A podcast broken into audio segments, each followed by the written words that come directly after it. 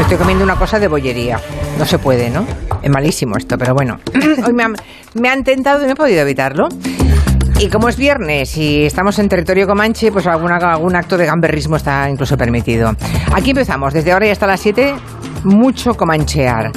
Cada viernes celebramos una cumbre, como la de la OTAN, pero aquí, en, el Comanche. Y tenemos a Miki Otero, por ejemplo, recién llegado de Toulouse. Buenas tardes. Buenas tardes. Me han contado mis espías, como diría Ferran Monegal, que es vuelves. Que sí, que- no, no, nunca se sabe si tengo más. gargantas profundas. Sí. Bueno, me han contado que en Francia está arrasando tu novela Simón y te reclaman en diversos lugares para entrevistarte, tocarte, Bueno, no sé. agasajarte, Parece ¿no? como lo comía, no tanto, pero, pero, pero sí que vengo de Va un muy festival bien, claro. que, que ha sido maravilloso. Había un, un- un actor francés leyendo una hora de la novela y en, en una capilla preciosa. Yo pensaba, yo me iba pellizcando a media hora y lo hizo muy bien y había mucha gente y, y fue fantástico. O sea, que estás verdad. vendiendo mucho en, en No Francia. sé, no sé cifras aún, pero desde luego el festival este ha ido magnífico y ha sido. He tenido como varios momentos de esos que guardas para siempre, que recordarás siempre. Está bien. Bueno, nos alegramos muchísimo. La alegría de nuestros colaboradores es nuestra alegría también. Máximo Pradera, ¿cómo estás? Encantado porque los viernes aprovecha para hacer la compra en el polígono. ¿Ya has hecho la lista de la compra?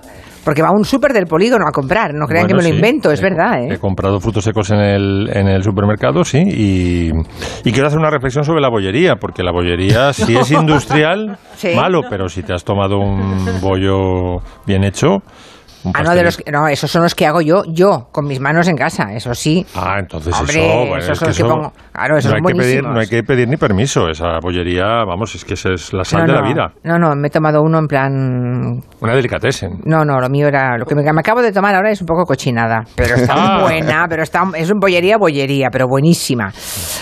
Bueno, eh, por cierto, tengo un, un recado para ti, Máximo Pradera. Dispara. De mi amigo Miquel Ejarza, que eh, acaba de leerse Están tocando nuestra canción, tu libro, y me ha dicho que le ha encantado, le ha parecido maravilloso. Mira qué bien. Que lo sepas, ¿eh? Miquel Lejarza, el productor eh, de televisión. Miquel Ejarza, el manda más de A3 Media, primero de Telecinco, A3 Ah, Media, perdón, y ahora debo- ya. Debo, no, debo no. colocarme en primera posición de saludo entonces. No, es que, claro. Yo le conocía Lo fue de- durante, sí, de, de- quizá De Globo, sí. Sí, bueno, efectivamente. Bueno, pues Miquel me decía eso de tu libro. Qué bien. Noelia Danez eh, también está, ¿no? ¿Ya? ¿O no? Claro, pues claro, sí, sí, Noelia sí. Danez, sí. Aquí escuchando, sí. Cuando coincidís en el, coman- en el Comanche, Máximo Pradera y tú, ¿no? Sí. Hacéis cosas, fotografías, por ejemplo, que colgáis. Manitas. No hace mucho que no hacemos fotografías, Máximo y yo. Pues bueno, es que hace mucho. ¿Por qué te crees que lo digo? Para que hagáis una y la colguéis. Ah, vale, que quieres saber cómo es el ambientazo en Madrid. Vale, Pues ahora el ambientazo, ahora sí. te mandamos una, sí, estamos bien, venimos conjuntadas, como siempre, todo correcto. Bueno, la cumbre de la OTAN ha dejado imágenes muy potentes. Acabamos de hablar con el jefe de comunicación del Museo de Prado. Ha sido muy interesante la, la conversación. Y el caso es que la cumbre de la OTAN ha inspirado a Máximo Pradera, que sugiere poner música bélica. bélica. Ha sido como una expo, queridos comancheros. Ha sido, o sea, mm, faltaba una mascota ya. Yo habría puesto, no sé, un, un perro de estos, un...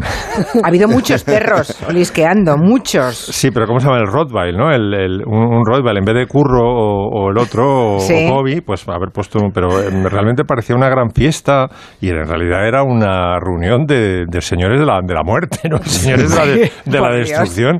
No, bueno, por Dios, lo que van a No mandar... estaba a- Putin, de modo que no, no acepto la moción. Lo que van a mandar a Rota se llama destructor. Sí. Como sabes, la etimología quiere decir, eh, la etimología de destructor es el que trae la paz, Mm. ¿vale? Sí, justo, exacto. Eso es el, ese es el nivelito. Ya lo decía Orwell, ¿no? Guerra es paz. ¿no? Exacto. Bueno, el caso es que he traído, como dice Julia, algunas canciones relacionadas con la OTAN, la más famosa de las cuales es Cuervo Ingenuo de Crae. Vamos a escucharla y luego cuento algunas, algunos entresijos. A ver. Tú decir que si te votan, tú sacarnos de la OTAN, tú convencer mucha gente, tú ganar gran elección, ahora tú mandar nación, ahora tú ser presidente, hoy decir que esa alianza ser de toda confianza.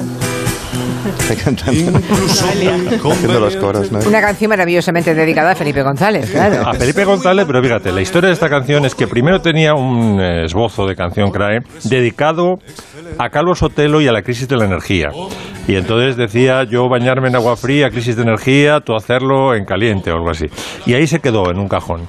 Y cuando Sabina le pide que cante con él, después de deshacerse el triunvirato de la, de la mandrágora, dice, vente a cantar a un concierto en Salamanca y tal, re- eh, recoge la, el boceto que tenía de canción, lo rehace para actualizarlo, el ayornamiento a lo que se estaba viviendo entonces, que era la pre-campaña de la OTAN, ¿no? Y hace eh, Cuervo Ingenuo. ¿Qué era una canción? Que se iba a llamar al principio Cuervo Loco.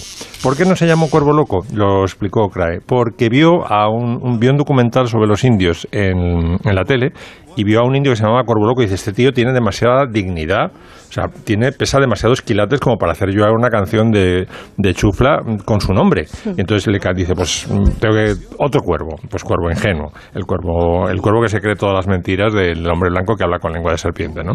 Y bueno, pues está la famosa anécdota, bueno, anécdota, fue un, un escándalo nacional que la televisión se fue a publicidad, la televisión española se fue a publicidad cuando Crae cantó Cuervo Ingenuo. ¿Ah, sí? Sí, sí, sí, esta canción fue censurada Sí. y luego además le llegaron rumores a Crae de que Felipe González estaba cabreado, no, lo siguiente con él y los intermediarios que habían hablado con ambos le decían, no sabes las culebras que salen por esa boquita en Moncloa contra ti. Y entonces Crae dijo, pues eso me hace sentirme importante. Claro. Claro. Dice, pues sabes que la voy a cantar todos los días, claro, claro. Exactamente. Otra canción un poco anterior, del año 83, del LP que es que es ese Merdé de la Trinca, Qué es bueno era ese LP de la trinca, muy qué buena, bueno. sí. El Bayón de la OTAN. Dominen el món dues grans potències i tot un garbuix d'interdependències. Si és que els hem de creure, si és que els hem de creure, tots volen la pau. Però quan es reuneixen, però quan es reuneixen, rebeu quin cacau. I mentre es dialoguen a cops de sabata, la resta del món els té per corbata. Doncs així que es troben, doncs així que es troben les dues nacions. A sobre la taula, a sobre la taula posen els canons. Pone los cañones encima de la mesa. Exacto.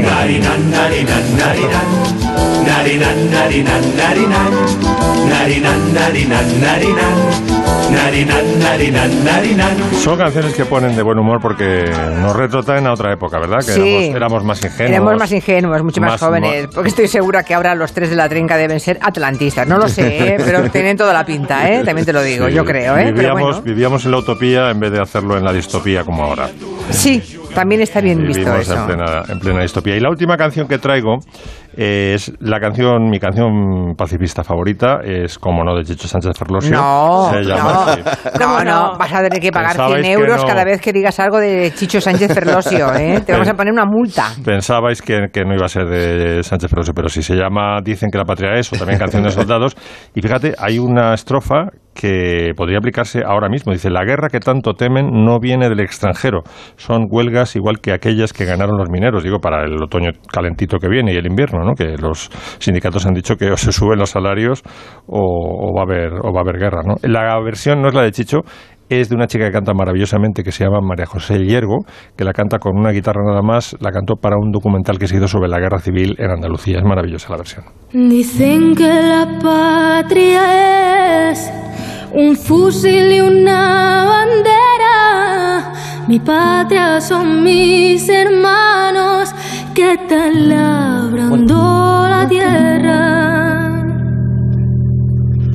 Mi patria son mis hermanos que están labrando la tierra, mientras aquí nos enseñan cómo se mata en la guerra. Ay que yo no tiro que no, ay que yo no tiro que no, ay que yo no tiro contra mis hermanos. Ay que yo tiraba que sí, ay que yo tiraba que sí, contra los que ahogan al pueblo en sus manos. Bueno, Pues no, no han resultado tan bélicas las canciones, ¿eh? No, me no. imaginaba himnos más, me imaginaba más marchas militares y esto, ¿eh? No ha tenido nada que ver con lo que yo esperaba cuando decía Máximo Pradera que iba a poner canciones bélicas. Esta es la playlist que sonó en la cena de gala en el Palacio Real, ¿no, Máximo? Mm, Estas son las que sonan. Se acaba de publicar ahora un libro muy interesante, porque es un tema tabú del que nunca se habla.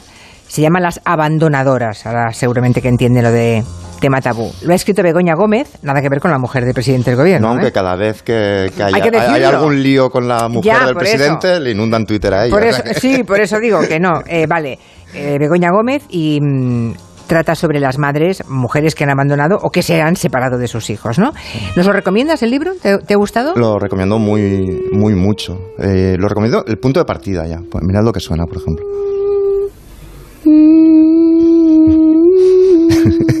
La banda sonora de, de quién puede matar a un niño. ¿no? Ah, vale, no la reconocía.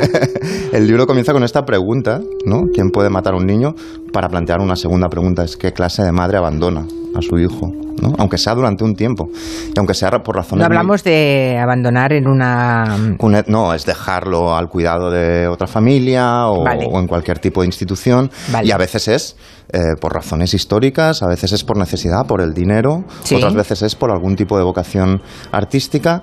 Y Begoña se plantea esta pregunta y lo hace desde la perplejidad, porque ella tiene dos niños encantadores que jamás eh, abandonaría, pero siempre le ha producido mucha curiosidad. Entonces lo que hace es un recorrido por grandes escritoras de, de todos los tiempos, sobre todo escritoras, eh, que en algún momento abandonaron a sus hijos y también por personajes de ficción, como Ana Karenina o Carol de Highsmith, etcétera. Y por supuesto no se detienen los padre- en los hombres porque es algo bastante más habitual que no tiene ni nombre. No, no creo que hubiera un ensayo llamado No. Los abandonadores, No. aunque yo que sé, Pablo Neruda o Arthur Miller pasaron de sus hijos con, con discapacidades, por ejemplo, ¿no? Einstein. Bueno, sí, la, la lista es, La lista vamos, es eterna, sí. eternísima, ¿no? Y esta obsesión de Begoña eh, nace eh, cuando cada sábado por la mañana, como muchos de nosotros, se ponía delante de la tele y veía esto.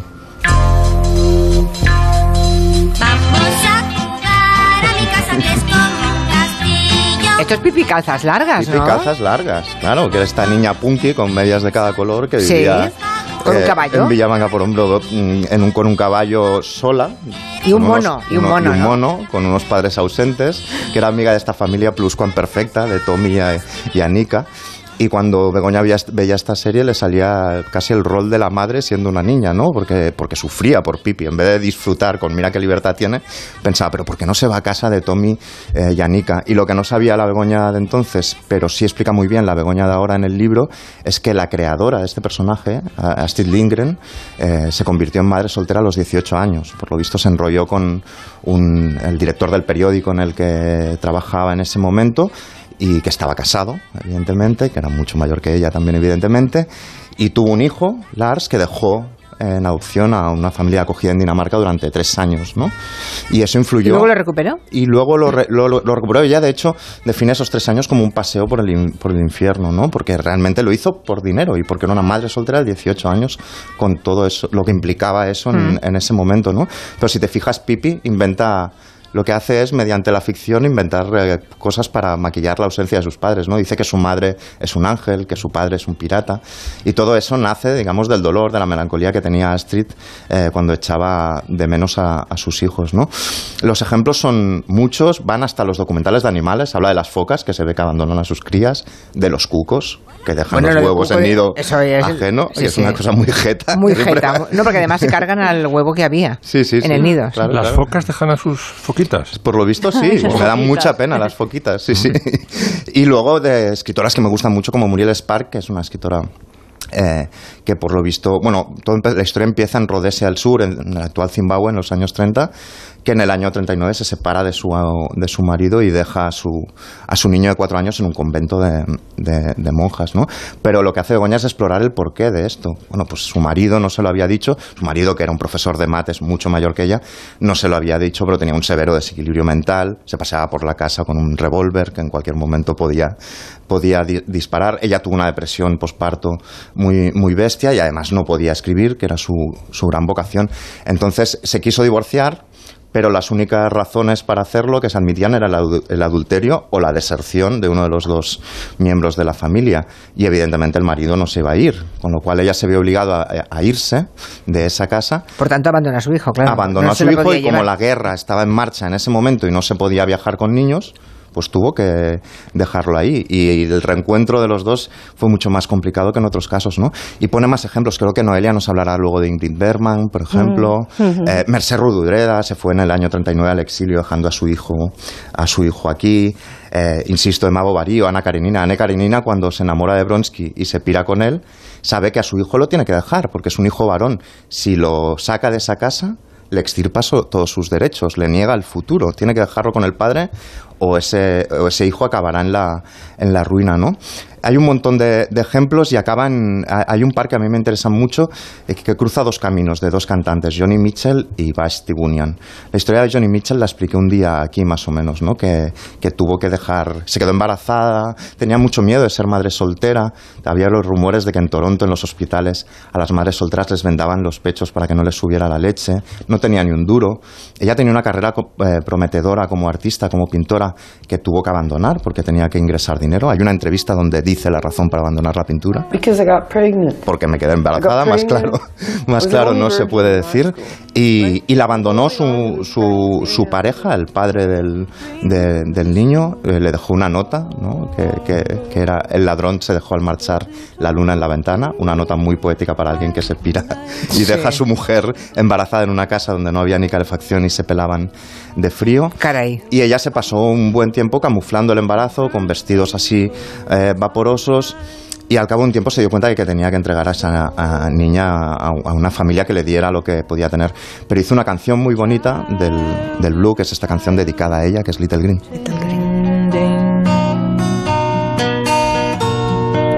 Weary of lies, you are sending home.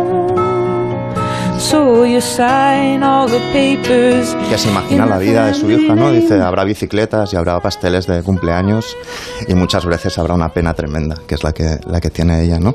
Y cruza esta historia con la de Basti Bunyan, que es otra cantante de folk, que hace lo contrario, ¿no? Es decir, lo que hace es un disco maravilloso que compone eh, mientras va a unas islas escocesas donde va a entrar en una comuna, que es como su diario de, de viaje. Ella sube en un carro, hace el camino de Londres Mm. hasta Escocia en un carro con unos perritos tal y va apuntando todo lo que le pasa durante el viaje. Y hace un disco que graba con los mejores cantantes, eh, con los mejores músicos de folk del momento.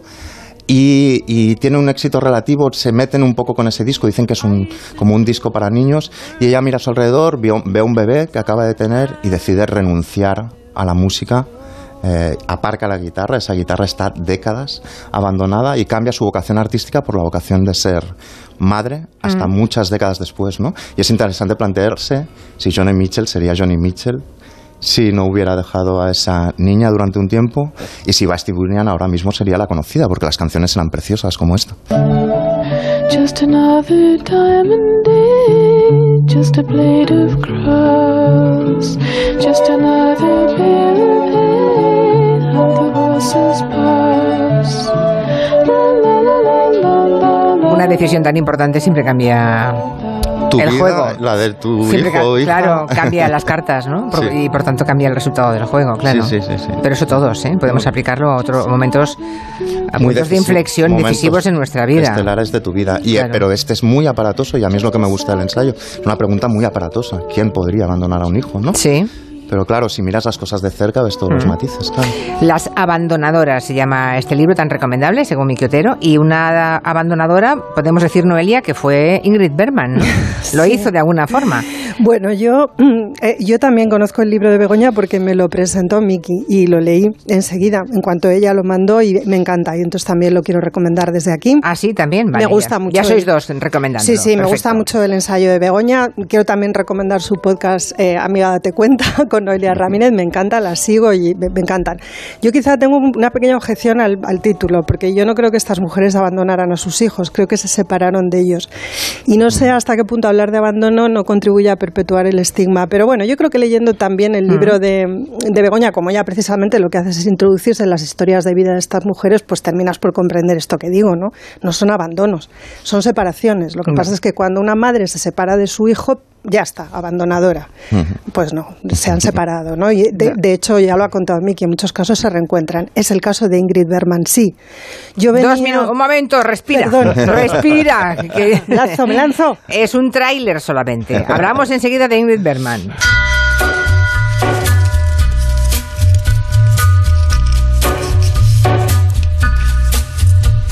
En Onda Cero, Julia en la Onda, con Julia Otero. On a gathering storm comes a tall, handsome man in a dusty black coat with a red right hand. El año pasado murieron más de 100 personas atropelladas en las carreteras españolas, muchas de ellas en verano, algunas por cruzar en lugares indebidos, otras por imprudencias del conductor u otras por no llevar los elementos reflectantes. Pero no somos conscientes de ello a no ser que sea un hermano o, bueno, alguien famoso. Hemos atropellado a Maya para llamar la atención sobre un dato preocupante. El año pasado más de 100 personas murieron atropelladas en las carreteras españolas. Saberlo es empezar a evitarlo. Dirección General de Tráfico, Ministerio del Interior, Gobierno de España. Llega Movistar Prosegur Alarmas, la alarma con tecnología Pet Ready compatible con mascotas. Ready para que tu mascota pase libre por toda la casa y ready para seguir protegiendo tu hogar 24-7. Contrátala hasta el 13 de julio desde 9,90 euros al mes durante 6 meses. Infórmate en tiendas Movistar o en el 900-200-730. Si eres de los que juega a la 11 porque te ha dado un palpito al corazón, porque no hay nadie tan comprometido como tú, o simplemente por el money money, en nombre de las personas con discapacidad de este país, Bien jugado. porque cuando juegas a la 11, haces que miles de personas con discapacidad sean capaces de todo. A todos los que jugáis a la 11, bien jugado. Juega responsablemente y solo si eres mayor de edad. En CEPSA estamos contigo. Aprovecha nuestro descuento inmediato de 25 céntimos por litro para todos, sin límite de litros. Y si eres de porque tú vuelves, hasta 50 céntimos por litro de ahorro sumando las ventajas del programa. Incluye la bonificación del gobierno. Infórmate en cepsa.es y en las estaciones de servicio CEPSA. Tanto si vives en una casa individual como en una comunidad de vecinos, instala tus placas solares con Smart Solar de Iberdrola. Podrás ahorrar hasta un 70% en tu factura produciendo tu propia energía verde, con una instalación a tu medida y sin necesidad de inversión inicial. Infórmate en iberdrola.es y en los puntos de atención. Iberdrola, por ti, por el planeta. Empresa colaboradora con el programa Universo Mujer. Si es que ya lo digo yo siempre, dúchate que sale económico, pero eso sí, hazlo en un plato de ducha de Duchamanía. Hazme caso, ¿no ves que una bañera tiene más peligro que meter los dedos en un enchufe? Y mira que son bonitos los platos de ducha de Duchamanía. Oye, con suelo antideslizante, sus mamparas, para entrar a vivir, pues eso, dúchate que sale económico y llama a Duchamanía, que no me enteré yo que no lo haces. En Madrid, Paseo del Molino 6, 91 468 4907 y Sandos Hotels and Resorts, en las mejores playas de Lanzarote, Ibiza, Benidorm y Riviera Maya. Disfruta de un descuento exclusivo extra por reservar directamente con nosotros en tus próximas vacaciones. Descubre las maravillas de nuestro país. Consulta en tu agencia de viajes o en sandos.com.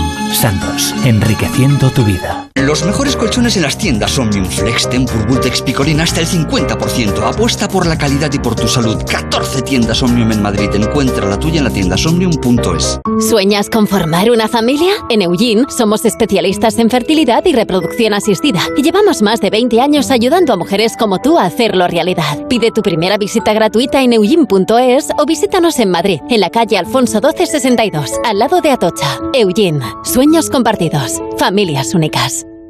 Ya está bien. Defiéndete del abuso del precio del gas y la electricidad. Revélate y llama ahora mismo a Afandecor. Mejoramos tu aislamiento, cambiamos tus ventanas e instalamos placas solares. Además, te gestionamos las subvenciones. Llama a Afandecor y reduce el importe de tus facturas. Grupo Afandecor. Genera más. Consume menos. Smartick, 15 minutos y listo. Sí, 15 minutos y listo. Es el tiempo que necesitan tus hijos para repasar matemáticas y lectura este verano. Smartick, 15 minutos y listo. Menos del tiempo que pasan tus hijos en YouTube o TikTok.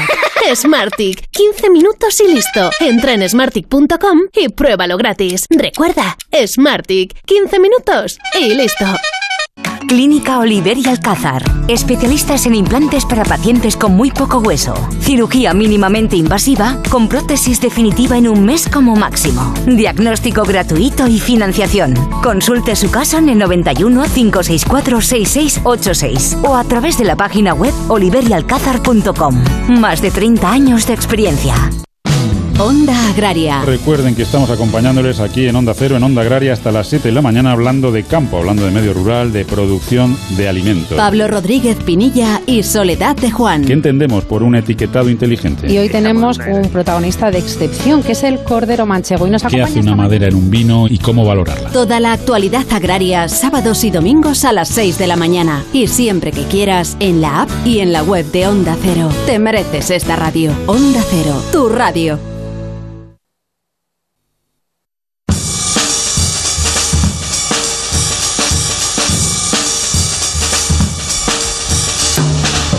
Hablemos de Ingrid Bergman y dale con.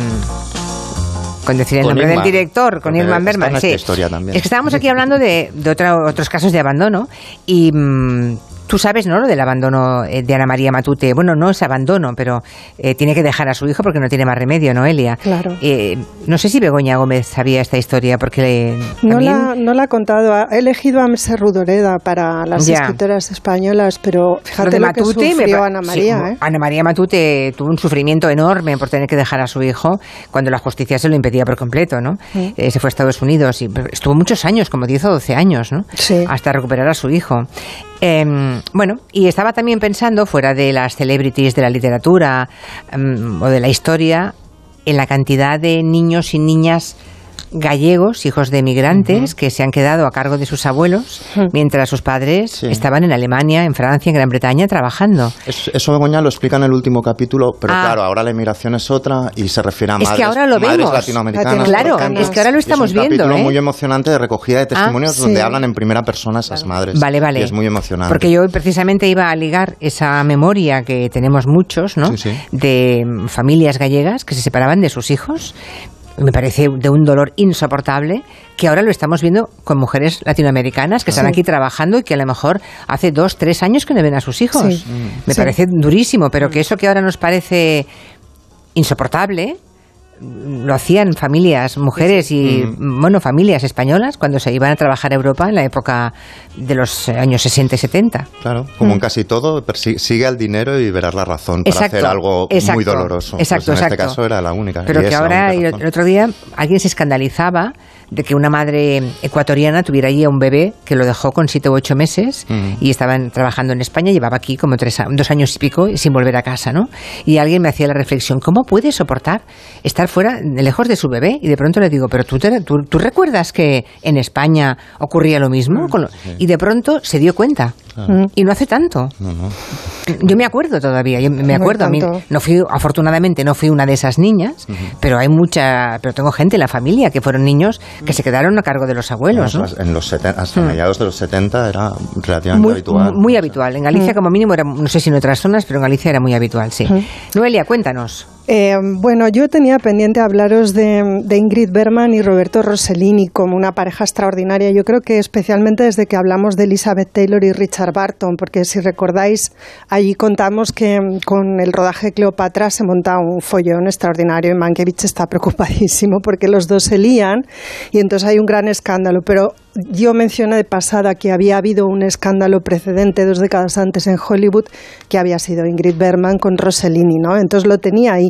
Lo que pasa es que me puse a ver un documental que hay en Filmin que lo recomiendo muchísimo. Este se llama Retrato de Familia y es que la música es de Michael Nyman y además lo, lo, lo locuta en primera persona Ali- Alicia Vikander, la actriz. Entonces es que solo oírlo ya esto es maravilloso. Y claro, es un documental sobre la vida de Ingrid Bergman. Además, bueno, cayó también en mis manos el libro de Begoña que comentábamos y bueno, ya claro, me he lanzado con ella. Voy a hablaros de Rossellini, pero de alguna otra cosa más. Bueno, ya sabéis, una actriz sueca que triunfa en Hollywood, que también va a hacer cine en Europa. Ella es políglota. Es inconformista, es madre de cuatro hijos a los que criará a intervalos, es decir, con los que va a mantener una relación de cercanía y de separación, depende del momento de su vida. Ingrid nació en Estocolmo en 1915, pero el año, digamos, fundacional, yo creo, de su personalidad, y esto está muy bien recogido en el documental, es 1929, porque en ese año, además del crash mundial, ella pierde, que ya es huérfana de madre a esa altura, ¿eh? pierde a su padre, no tiene hermanos, pierde a su padre, muere. O sea, hija única y se queda huérfana. Se queda huérfana. Mm. Muere su amiga Maud, muere su abuelo, mueren dos de sus tíos y su primo en un accidente de coche. En ocho meses y tiene 14 años. Entonces, Mm. si esto no marca una personalidad, pues ya me diréis vosotros. 14 el- años. ¿Y qué se hace a los 14 años cuando te quedas sin nadie? Bueno, eh, se ocupa de ella una tía en Alemania, la mandan para Alemania, sí, entonces ella está siempre atendida y bien, pero claro, ha perdido todos sus vínculos emocionales, todas sus referencias, su soporte vital. Y ella ya escribe diarios en esa época, entonces los diarios aparecen en el documental con la voz, como digo, de Alicia Wiklander en sueco, no entiendes nada, pero te dejas llevar porque dices, jo, qué bonito, ¿no? Además ella lo hace maravillosamente bien. Aparecen las cartas que ella escribe, que es muy constante, tanto en la escritura de dietarios como en la de cartas a sus amigas de la infancia, Molly, Ruth y Irene. Aparecen películas caseras, ella grababa mucho, tenía enorme afición, desde los años 30 está grabando imágenes de sí misma y de su entorno y entrevistas, ¿no? En radio, en televisión y por supuesto aparecen entrevistas a sus cuatro hijos, a la primera, a Pia Landstrom y a las mellizas Isabela e Isota Rossellini. Sabéis que la actriz Isabela Rossellini tiene una gemela o melliza, ¿eh? No lo sé en este momento. Y luego ellas tienen un hermano mayor, Roberto, Robertino. Todos están en el documental, o sea que tiene todos los ingredientes también para, para engancharte, ¿Y, vamos. y ella siempre quiso ser actriz? Sí, sí, desde muy Desde pronto. pequeña. Sí, desde pequeña, pues no era una niña muy soñadora. Rodó desde muy joven sus primeras películas en Suecia y en Alemania, ¿sabes, Julia? Como te decía que se ha ido para allá, ella hablaba alemán perfectamente. Y luego, pues nada. ¿Qué más ya- hablaba? ¿Alemán, inglés, sí? eh, francés, lo hablaba bastante bien y lo perfeccionó porque luego se fue a vivir a París y bueno, claro, aprendió italiano con Roberto, sí, aprendió italiano. Y bueno, ella la contrata la, la productora Selnik, eh, le hace un contrato de cinco años, la productora Selnik está contratando en los años 30 actrices europeas mm, a tutiplén y ya entonces ella está casada y viaja a Estados Unidos sin su Cuando la marido. contratan ya era una estrella en Suecia, ya Claro. había ganado algún premio. Sí, y- claro, y además ellos la contratan para hacer una versión en Estados Unidos de un gran éxito suyo en Suecia. O sea, digamos que compran el pack, compran a la actriz y el éxito de la actriz. Y ella deja en Suecia, y esto ya, ya llama un poco la atención, en la época, a su marido Peter, que es un médico, y a la hija que ellos habían tenido en común, Pía a Pía y al marido y le dice, bueno, te vendrás o no te vendrás, claro, también son los albores de la guerra, ¿no? Entonces, bueno, el momento es complicado. Em, por cierto, hay imágenes de la luna de miel de Peter e Ingrid en Alemania nazi en los 30 que son absolutamente estremecedoras. O sea que también el documental por eso vale la pena, la pena verlo. Bueno, ella llega a Estados Unidos y rueda con Victor Fleming y Spencer Tracy, Dr. Jekyll y Mr. Hyde. La película funciona, ya sabéis, estupendamente bien. Al poco mm, consigue llevar a Estados Unidos a su hija Pia, después llega Peter, pero el éxito enseguida eh, que la catapulta ya del todo a la fama es este. ¿Qué demonios está diciendo? Es la Gestapo. Dicen que esperan entrar en París mañana. Instruyen cómo actuar cuando las tropas entren. El mundo se derrumba y nosotros nos enamoramos. Sí, es un buen momento, la verdad. Qué maravillosa frase. Ay, Rick. Un penique por tus pensamientos. Bueno, y de- Está llena de frases esa película, Ay, ¿eh? De verdad. Y de la química de ellos, ¿no? Que también que, bueno, pues que se dio química. Ella escribe una carta muy bonita a una amiga y le dice, eh, bueno, voy a rodar con este, con este tal Humphrey Bogart porque es un poco feo, pero tiene personalidad. Dice, porque claro, todos los actores guapos han ido a la guerra. Y entonces me han colocado este para Casablanca. Pero cuando dices que había química, no pasó nada entre Humphrey Bogart y Eh, no, no, pero No bueno, hubo- ella, ella tuvo sus romances. ¿eh? Mientras Peter estaba en Suecia, ella estuvo con Capa con Fleming, parece, Fleming era mayor ya cuando rodó con ella Dr. Jekyll, pero yo he visto imágenes del de época y es que era un Mm. señor guapísimo y atractivo, muy, muy guapo, yo no sabía que era así, Víctor Fleming, yo qué sé, yo digo, tía, te entiendo, Ingrid, porque, uff. Eh, El caso es que hace Casablanca, que ella Casablanca. eh, triunfo total y Total, absoluto, claro. Bueno, Luz que agoniza. Primer Oscar en el año 44 por Gaslight, ¿no? Se llama. Eh, por quien doblan las campanas, Juana de Arco. O sea, es que lo hace todo. Todo, Los- hace todo, todo con todo, enorme éxito todo. y se enamora de Rossellini y empiezan los problemas. ¿Cómo conoce a Roberto Rossellini? Pues le manda una carta que Begoña la reproduce en su libro, eh, porque es una nota, y le dice algo así como, eh, mira, yo soy una actriz eh, que sabe hablar inglés, sabe hablar alemán y algo de francés, pero en italiano solo sé decir ti amo. Pero estoy muy interesada en hacer una película contigo. Claro, ¿cuánto tarda Rossellini en llamarla? ¿no? Dice. Bueno. Llamarla e ir a verla, supongo. Ir a verla, quiere O sea, conocerla. no se conocían, ¿eh? Ella le envía la carta a un desconocido, a un director que admira, pero desconocido Y- para y, ella. y qué carta, ¿eh? O sea, Ya. yo creo que ahí Rossellini inventa el. WhatsApp para contestar en Sí, tres segundos. Por favor, es que claro, o sea, eso es tirar la caña, y lo demás Sí. es tontería y él pica. Se conocen y bueno, parece que enseguida acuerdan el rodaje de una película en, en el año 49 en Italia, es Stromboli, esa película imposible Mm. de Rossellini, quizá a mí es la que más me confunde. Y nada, durante el rodaje ya comienza una relación entre los dos, pero además es que ella se queda embarazada enseguida del primer hijo de ambos, que es Roberto, ¿no? Robertino. Y claro, eso no hay un Dios que lo tape, el embarazo. Eh, ¿Qué pasa con Ingrid Bergman? Pues algo que no pasaba con Rita Hayward, que también estaba en ese momento con el Aga Khan, haciendo cosas pues de este tipo, ¿no? Es decir, yéndose con él, sin más. Pues que Ingrid Bergman mm, tenía una imagen de santa, ya está, pasa eso. Era una mujer del norte de Europa, culta, refinada, civilizada, era un tipo de actriz, daba un tipo, digamos, de, de mujer. Sí. eh, que no casaba bien con esa decisión. Rossellini era impulsivo, era un italiano que haces yéndote a Estados Unidos. Estados Unidos te ha acogido. Hollywood te ha encumbrado. Nos estás traicionando. La Entonces, niña buena se va con un italiano. Sí, sí. con un italiano bajito y, y- y- y vociferante, porque Rossellini. Bueno, la- a partir de ahí empieza el calvario, es literalmente un calvario ¿eh? de, de Ingrid Bergman. Mira, el vicepresidente y director de códigos de producción, Joseph Brin, le pide que desmienta los rumores que está, de que está a punto de divorciarse y abandonar. Aquí aparece a su primera hija para casarse. Pues es que no la abandona, es que se separa del marido y el marido se niega a dejarla irse con Pía. Entonces ella decide irse con Rossellini y eso implica dejar atrás una vida en la que hay una hija. Pues sí, también había un marido, había un país, había muchas cosas. Son muchas cosas las que deja atrás, son separaciones, decisiones. Eh, bueno, fue criticada por la Iglesia eh, Luterana de Suecia, sacerdotes de la Iglesia Católica, sobre todo en Estados Unidos. Recibe cartas amenazantes, la quieren quemar en la hoguera. El escándalo, barbaridad, una qué barbaridad, es un acoso, es una persecución. El escándalo fue de tal magnitud que incluso provocó que la actriz fuera declarada persona non grata en territorio norteamericano y se tiene que marchar. Se va de Estados Unidos y no vuelve hasta el 57, porque la vida allí es imposible. El estigma de mala madre la va a perseguir Toda la vida, toda la claro. vida, ¿no? Toda la vida. Y le hicieron pagar, por tanto, su independencia también el resto de su vida. Exacto, y bueno, por el camino ella eh, con Rossellini construye una cinematografía juntos. A mí particularmente me enloquecen estas películas y no puedo dejar de recomendarlas. Las cinco famosas películas Europa 51, Siamo Donne, Viaggio in Italia, Giovanna d'Arco, Al Rollo y La Paura. La Paura me encanta, que creo que se tradujo La Angustia o algo así. Son películas de verdad importantísimas. Lo que no sé es cómo sobrevivió Ingrid Bergman a esas películas con Rossellini, que además no la dejaba eh, hacer cine con ningún director que no fuera ella, excepto Jean Renoir, porque eran amigos. O sea, la controlaba todo el tiempo y controlaba su carrera. Lo que pasa es que, claro, con él hizo películas absolutamente flipantes, como estas que he mencionado. Ya, Y- bueno, sí, sí, pero vamos. y tú me dirás, y tú me dirás, y tiene a las gemelas.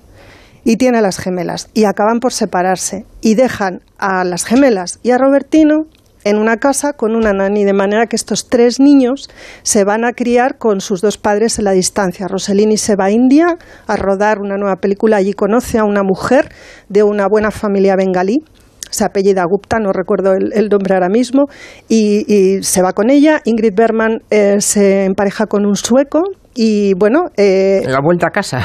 la vuelta a casa. Y en el camino os diré que Pía ha vuelto a vivir con su madre a Italia y al final es Pía quien acaba cuidando a los hermanos Rossellini. Es impresionante. O sea, la primera hija la que cuida a los niños pequeños. Sí, los tutela y Buah.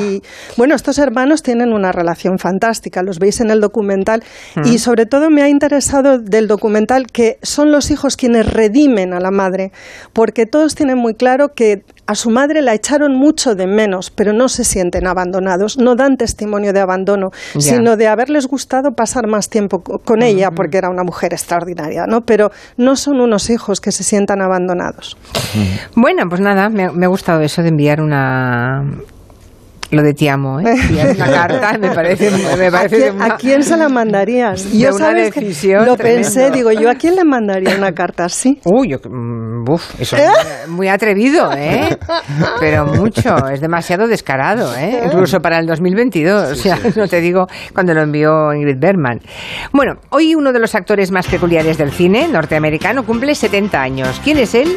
Seguramente lo recordaréis porque formaba parte de los Blues Brothers. Es Dan Aykroyd.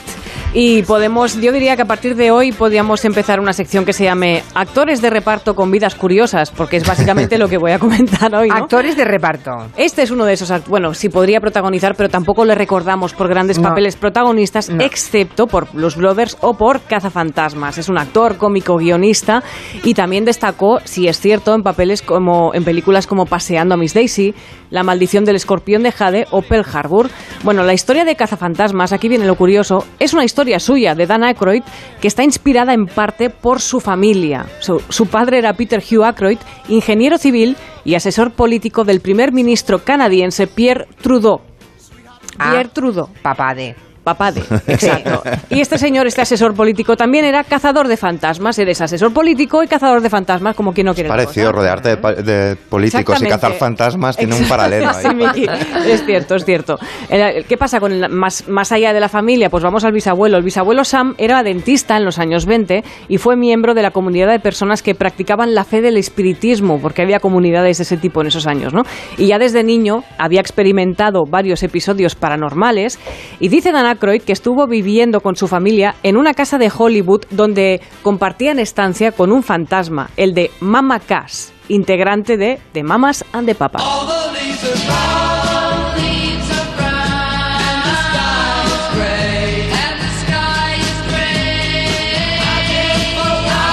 Cuando tienes esa infancia, vives en una casa donde de repente escuchas de fondo que a lo mejor Mamá Casa está ensayando porque su espíritu decide cantar, pues vas creciendo y con toda esa experiencia y leyendo además los diarios de su bisabuelo, bueno, pues Dan Aykroyd tuvo la idea en ese momento de mezclar, él ya había por supuesto había trabajado como actor, como cómico, en ese momento decide usar esa experiencia para mezclar las historias paranormales de la familia con la comedia y así se le ocurrió la grandísima idea para la película Cazafantasmas que luego escribió junto a Harold Ramis, que era otro de los protagonistas. Buenos días, soy Roger Grimsey. Hoy toda la costa este se encuentra alborotada con rumores de actividades paranormales. Varias personas aseguran haber visto fantasmas y hechos relacionados con lo sobrenatural a lo largo de tres estados. Parece Bueno, todos todo conocemos historias sobre fantasmas. Recuerdo que mi abuela nos aterraba con cuentos sobre una locomotora espectral que pasaba como un cohete justo frente a su granja. Bueno, hablemos de Cazafantasmas porque es una... ¿Deduzco que os gusta la, la serie de los cazafantasmas? O- Bueno, a mí no, yo a yo mí la me vi en los aburre. 80, Ah, yo era Claro. pequeña, sí me gustó mucho. Ah. A mí me encantó cuando claro. la vi también. Ya, no depende de la edad con la que la has visto. Yo, yo me parece que como Máximo. A ti no te gusta nada, ¿no, Máximo? No, no, no. Oh, Me yo es que me horroriza. me aburrió a muerte. Era de los 80. Me parecen unas películas horrorosas. Pero es que, claro, no, pero Oh. unas películas hablamos de que eran de los 80, se estrena Cazafantasmas, más tarde, poco, dos años más tarde, Cazafantasmas 2, pero es que esto está en activo. Ahora mismo hay Aún una hay, ¿no? saga, Hay claro. una reciente. Se va a estrenar una el 20 de diciembre de 2023. Estamos en plena resurrección de esta saga, porque además tuvimos un Cazafantasmas en versión femenina y en 2021 ya se estrenó una versión también con chavales pequeños, alguno de ellos sale en Stranger Things para aprovechar un poquito el filón, con lo cual no hemos acabado con los dinosaurios que volvemos ahora con los cazafantasmas. Pero ¿no? vamos, que la disculpáis la peli porque creíais que teníais ojos de niño o de adolescente. A mí me parece pero es que los jóvenes, de niña. pero es que los jóvenes de la época de veintipico también le gustaban, ¿eh? Sí. O sea, la Hombre, gente de mi generación tenías a eran muy adictos a lo a mí me a parecía- Weaver. A mí me parecían no, horribles. No renunciaré jamás a mis gustos infantiles. Ya, ya, ya, Por ya. mi boca no saldrá algo que pudiera ofender al Yo tampoco, niño. ya. Todos somos los niños que fuimos, ¿eh? Vale, vale. El adulto es lo que queda del niño, que dice. Santiago Albarrico. Bueno, Dan Aykroyd también que sepáis que es muy activo en campañas de beneficencia y atención al datazo, es uno de los cantantes de algo que a lo mejor a vosotros os gusta, a mí no, pero que os va a resultar muy familiar. ¿Ves? Esto sí que me gusta. ¿Ves? A mí también. me encanta el We Are the Wall. ¿Es uno de los cantantes? Sí, pero es que, a, a ver, Julia, había 300.000 personas. Yo cantando. este no lo vi. ¿Tú recuerdas a Bruce Springsteen, a Cindy Lauper, a recuerdo Michael las Jackson? estrellas. A, Bob detrás Dylan perdiéndose. a Bob Dylan, que no sabe por dónde navega, pero había 300 millones de personas cantando en We Are the World. Yo no sé en Pero qué estudio en el se coro, grabó. Nuria. No ¿Eh? ¿Cómo va a ser el, el voz solista de Nightcrawler? Estaría en el coro, ¿no? Claro, pero es que el coro eran 300.000 y no era ninguno desconocido Pero, a ver, ¿eh? este no, era, no estaba en, en ninguna de las primeras 5 o 10 filas. Pero bueno, a lo mejor en la Claro. 25 estaba... Pero ya no me fijé. No tenía ojos para él. No tenía ojos para ojos. todas las estrellas. ¿A quién recordáis primeras. más? Vamos a hablar de We Are the World. ¿A quién, a quién recordáis de We Are the World? ¿Con qué, qué es lo que cantáis? ¿Cuál es el momento estrella para vosotros de ese coro infernal? Hombre, Stevie Wonder. Bruce- creo- sí, Stevie que Wonder y Bruce Springsteen. Stevie Wonder ¿Sí? es atómico. Sí. Stevie Wonder es el único que hace doble pasada, me parece. Y Quincy Jones también tiene un acting, ¿verdad? Claro, también es que se levanta ya. y levanta la... Bueno, es que Quincy ahora Jones esta tiene, tiene una conversación interesantísima con Bob Dylan que le dicen, no te preocupes, tío, has hecho ya lo que has podido, porque él quiere- quería repetir, Pero repetir, máximo, repetir. es que lo mejor de We Are the World es el extra de We Are the World, que es el vídeo que podéis ver en YouTube Sí, de los intentos de Bob Dylan perdiéndose, repitiendo.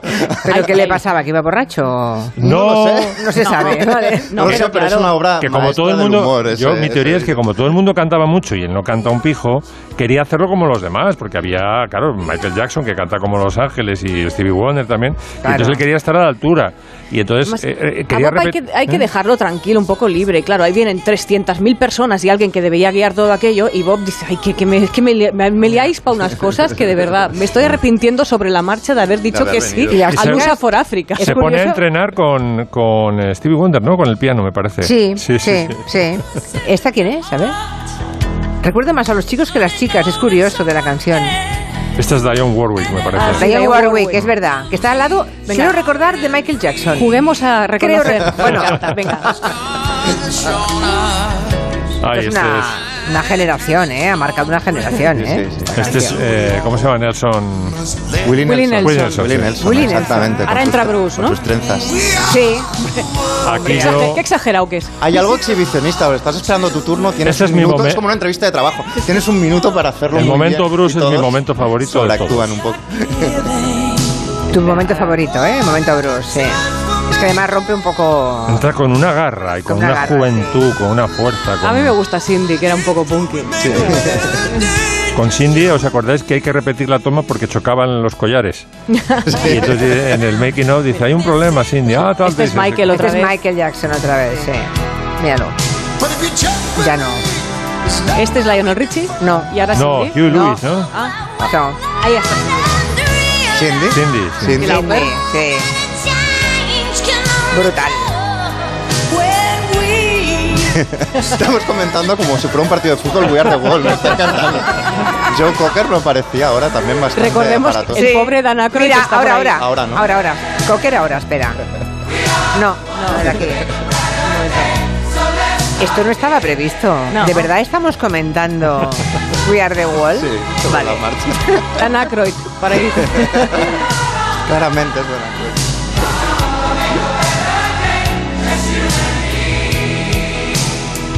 Yo hice un gran número cómico con esto. Ot- Otro día También. podíamos comentar la de Todos contra el Fuego, si queréis. Hombre, podemos hacer una comparativa de De, las dos. de canciones benéficas cantadas. Ya lo hubiéramos famosos. puesto, pero por lo visto el documento sonoro que hay es muy malo. Sí, se escucha La, la calidad de mal. sonido es nefasta, porque si no se pondría muchísimas Pero- más veces, pero como Serrat por lo visto le tiene manía también. Lo- lo cosa la que hizo, entiendo. La hizo de cualquier manera, ¿no? Claro. Eh, bueno, de cualquier sí. manera. No, pero no tiene la calidad que él quisiera. Exacto, eso se está. entiende perfectamente.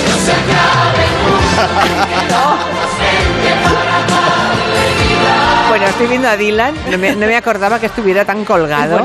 Me lo envía un oyente, Martis. Es verdad, el momento Dylan, ese hombre... Es lo mejor. Ese No. hombre había tomado algo. No, era... No sé por qué cara vía, como de pero estar se lo había perdido en tomado. un ¿eh? ascensor y no saber el piso. Está Qué- como muy, muy desorientado. No entender el GPS.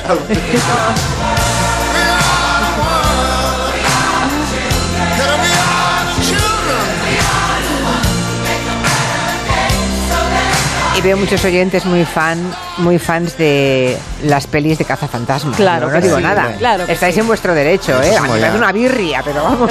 Yo traigo mi Ecto One, el coche de los cazafantasmas, el próximo día. Que lo tengo aún en casa. ¿Habías acabado ya, Nuria, por Sí, un sí, casual? sí, eso lo quería vale. felicitar a, a Dan Aykroyd por esos 70 años y por el momento que nos ha dado aquí. Y por ese gran, esa gran interpretación de World. Exacto.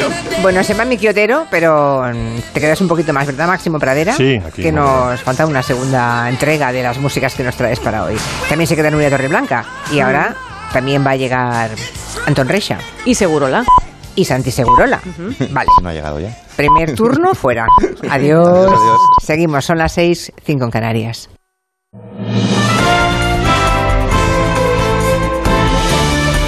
Noticias en Onda Cero. Buenas tardes. Primera jornada de la operación salida del verano, en la que se esperan más de cuatro millones y medio de desplazamientos, con complicaciones en las salidas de las grandes ciudades. Vamos a conocer cuál es la fotografía a esta hora. Dirección General de Tráfico, Patricia Rega. Buenas tardes. Buenas tardes. A esta hora, precaución por varios accidentes, especialmente en Barcelona, en la salida, en la C58 a la altura de Moncada y también en la AP7, 8 kilómetros de retención en la zona de Montornés del Vallés en sentido Girona. Otro alcance dificulta esta AP7 en Vilafranca en dirección Girona. Retención también por alcance en Guipúzcoa, la AP1 en Rentería en sentido Irún y en la salida de Sevilla, la A4 en Dos Hermanas. En Madrid, dificultad en la salida la A1 en Circuito del Jarama y Venturada y en la A2 en Torrejón de Ardoz, también intensa en Ávila, la AP6 en La Bajos en sentido Coruña, en Guipúzcoa densa la AP8 en Irún en sentido Francia, también en la entrada a Valencia en la A3 en Buñol y en la salida de Sevilla en la AP4 en las cabezas de San Juan. Precaución por un incendio que obliga a interrumpir el tráfico en una vía secundaria en Málaga en la zona de Entre Ríos. Inicio de las vacaciones de verano marcadas en esta ocasión no por el COVID, sino por el precio de los combustibles. Llenar el depósito de un vehículo con gasolina o diésel va a costar entre 41 y 47 euros más que hace un año, según los datos del Boletín Petrolero de la Unión Europea. Llenar un depósito medio de 55 litros con diésel esta semana tiene un coste medio en España de 115,50 euros, es decir, un 68% más que el año pasado. Si lo que reposta en su caso es gasolina, 95 el encarecimiento es del 57%. Llenar el depósito cuesta de media 117 euros, como señalan desde la OCU unos elevadísimos precios de los carburantes, que eh, sin duda vienen acompañados de incremento de los precios de los hoteles del 40%, de la alimentación en el entorno de los 10% y la restauración también con unos niveles elevados, sin duda serán unas vacaciones sensiblemente más caras. Miramos ahora Girona, pendientes de un incendio declarado en Castell de Aro que ha obligado a evacuar a unas 250 personas de un resort turístico y a otras 50 de un hotel. Vamos con más detalles. Onda Cero Barcelona, Ricardo Jiménez. El incendio, que afecta por el momento a dos poblaciones de la costa catalana, ya ha quemado unas 60 hectáreas. 80 dotaciones terrestres y aéreas se han desplegado para intentar perimetrar un incendio que sigue activo. Desde el cuerpo de bomberos, Francisco Boya ha explicado que el fuego está afectando una zona urbana, lo que dificulta mucho los trabajos de extinción. Tenim un problema que és el fet que estem Estamos chocando con interferencias urbanas. Hay urbanizaciones cerca del perímetro y eso nos provoca un estrés operativo. i això ens genera un estrès operatiu. Unas 50 personas ya han sido desalojadas de sus casas y se encuentran evacuadas en diferentes pabellones. Por el momento se desconocen las causas del incendio. España alcanza los 40 casos de hepatitis aguda de origen desconocido en niños. 24 de ellos han sido hospitalizados. Tres han necesitado el ingreso en la UCI y un trasplante. Elena Ferga. Según los datos publicados por el Centro Europeo para la Prevención y el Control de Enfermedades y la OMS, Europa ha notificado ya 473 casos en 21 países distintos. El Reino Unido sigue siendo el más afectado con 268. Desde la última actualización, el pasado 17 de junio, se han detectado 27 nuevos casos, de los cuales 3 han sido en España. El 76% de los casos tienen menos de 5 años y aún, no se, y aún se sigue estudiando el origen de esta enfermedad. Y la bolsa española ha comenzado con buen pie el mes de julio, a pesar de la inquietud de los inversores ante la alta inflación. El IBEX 35 ha cerrado el viernes con una subida del 0,96%, recupera los 8.100 puntos, aunque se deja en la semana un 0,86. Carmen Sabido. La inflación del 8,6 en la zona euro no ha frenado a los inversores. Europa ha cerrado en positivo y el IBEX es el que se ha notado mayores ganancias, nueve décimas que le permiten cerrar la semana acercándose a los 8.200 puntos. Iberdrola es el valor que ha impulsado el verde, se anota más del 4%, junto a Grifols, Endesa y Red Eléctrica. En rojo, Repsol cae un 4% y también penalizan Indra y Melia, que se dejan un 2%. A esta hora, Wall Street cotiza en rojo, pero prácticamente plano, cae una décima, mientras que el barril de petróleo avanza hasta los 110 dólares. Vamos con los deportes. Alberto Fernández, buenas tardes. Buenas tardes. A esta hora se prepara Carlos Alcaraz sobre la hierba de Wimbledon para jugar su encuentro de tercera ronda. Lo hará frente al alemán Oscar Otte, el número 36 del mundo y especialista sobre esta superficie. Carlos Alcaraz será el único tenista español hoy en pista. En fútbol, el Betis ha hecho oficial el fichaje del brasileño Luis Enrique hasta 2028.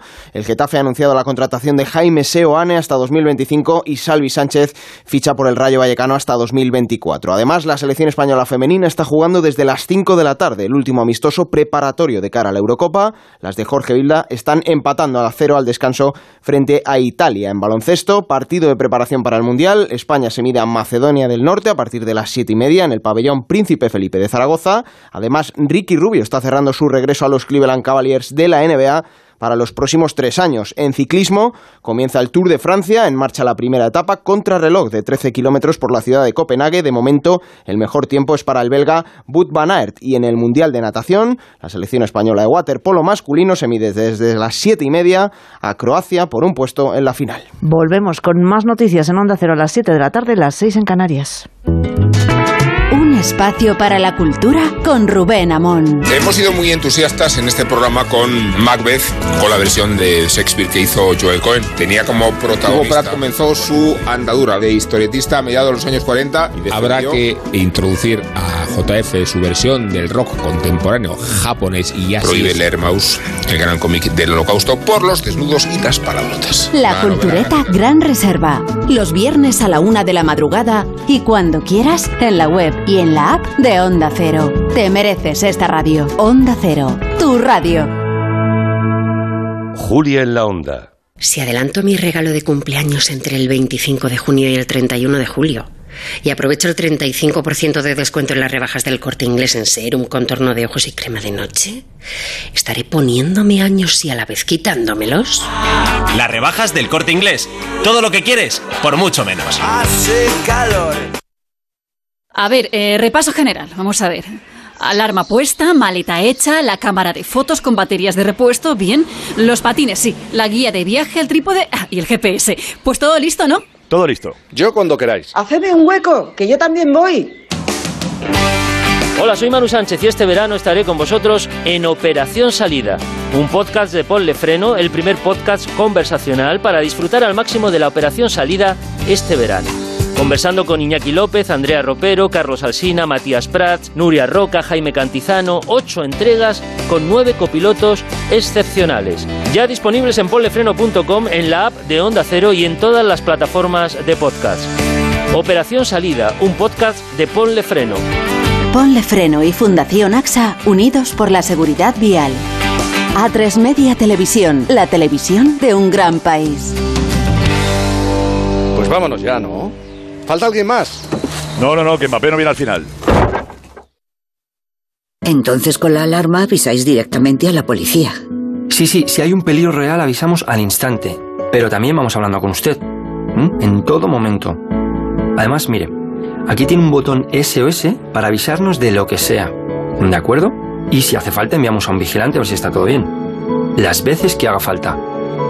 Este verano protege tu hogar frente a robos y ocupaciones con la alarma de Securitas Direct. Llama ahora al 900-272-272. Marcos, qué disgusto. Una compañía de la luz contactó conmigo haciéndose pasar por la mía. Me ofrecieron un descuento y resulta que era un timo. Total, que ahora tengo dos facturas. Tranquila, a mí también me pasó. Pero como soy de legalitas, sus abogados me han ayudado a recuperar el dinero. Llámales. Adelántate a los problemas. Hazte ya de legalitas. Y ahora por ser oyente de Onda Cero, y solo si contratas en el 900 661 ahórrate un mes el primer año. ¿Buscas la mejor forma de ahorrar? Entonces ven a Carrefour, Carrefour Market y Carrefour.es. Porque hasta el 5 de julio tienes un 20% de descuento en todos los jamones y paletas en pieza. Descuento en cupón canjeable. Carrefour, aquí poder elegir es poder ahorrar.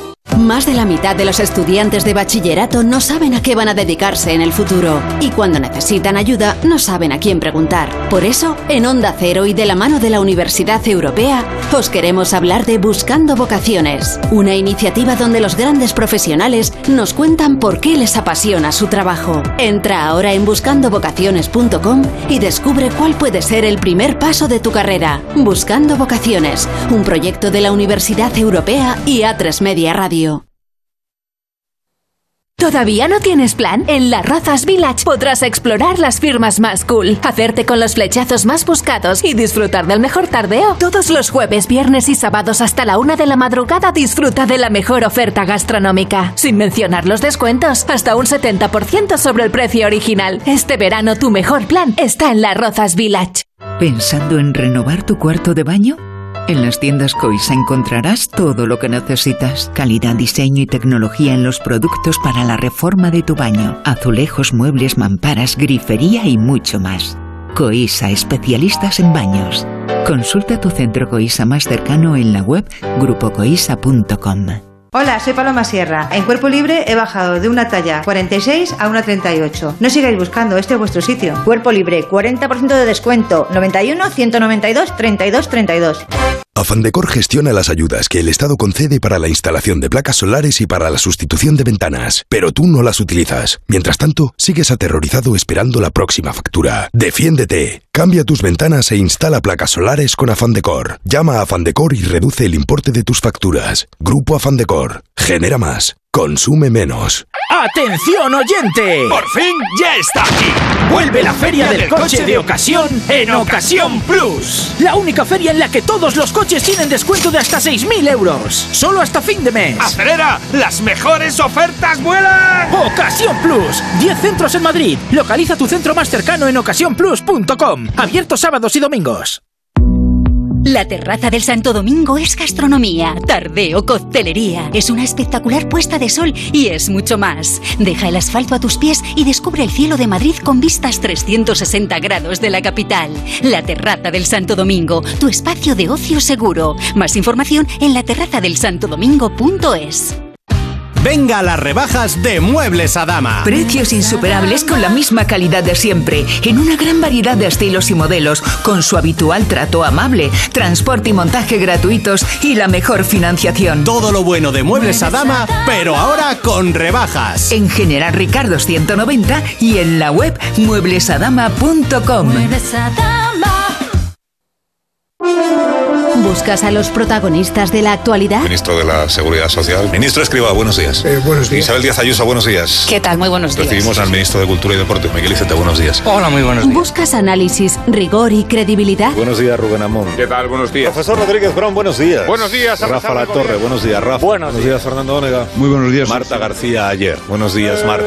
Muy Más de uno, con Carlos Alsina, de lunes a viernes desde las 6 de la mañana y en cualquier momento en la web y en la app de Onda Cero. Te mereces esta radio. Onda Cero, tu radio.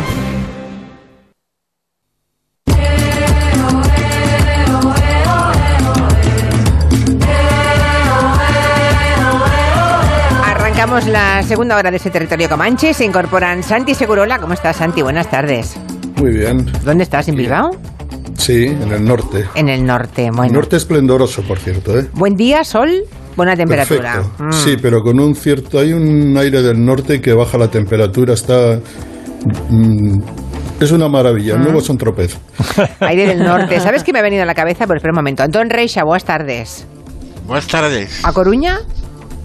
Sí. Efectivamente. Vale. Me ha venido a la cabeza una portada de la Codorniz la ley, lo- lo- no, no la recuerdo haber ido a comprar porque era niña, ¿no? Era muy, era muy pequeña, pero ah, sí recuerdo comentarlo después, esa portada en la que se podía leer Reina un fresco general proveniente del norte. Eh, se refería a Franco, claro, ¿eh? aquellas portadas históricas de la codorniz maravillosas. Y era eso, reina un fresco general, y general lo pusieron con mayúscula, proveniente del norte. Bueno, está Anton Reis, está Santi Segurola y se ha reenganchado Nuria Torreblanca y Máximo Pradera. Mm, Buenas aquí tardes. estamos. Aquí seguimos. Oye, por cierto, lo de reengancharse, esto es una cosa de la mili de antes, ¿no? Sí. ¿Verdad que había gente que se, re- se decía que se reenganchaba? Sí. Cuando acababa el servicio militar y decía, no, me gusta, me ha gustado, quiero más, ¿no? Era eso. Bueno, me ha gustado. ¿no? acababan de cabo chusqueros todos. Ya. Sí. Más bien era por cabos, necesidades sí. económicas. ¿eh? Vale, vale, es- eso era reengancharse, ¿no? Es que ahora me ha venido a la cabeza. Es que tengo la cabeza fatal hoy. Porque además tengo una guerra interior en mi cabeza entre las neuronas. Tengo una batalla entre esta canción.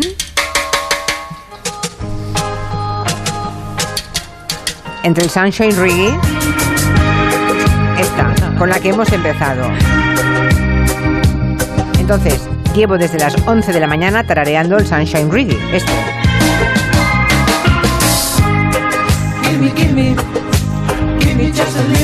¿Algún recuerdo especial para Santi Segurola, Anton Reixa, Máximo Pradera con esta canción? No. Nada, cero. Ninguno. Mira Cero. las neuronas. Nos dice Mira nada. las neuronas. Vale. Sus Es que, neuronas, sí, pero... que sois todos muy mayores. bueno, pues desde las 11 de la mañana tarareando esto, que ya hay varios miembros del equipo contagiados. Y ya, claro, hace un cuarto de hora me ponéis esto otro. Y ahora tengo una batalla interior. No sé con cuál me voy a ir con los deberes puestos para el fin de semana. Pero Michael Jackson, siempre con esta.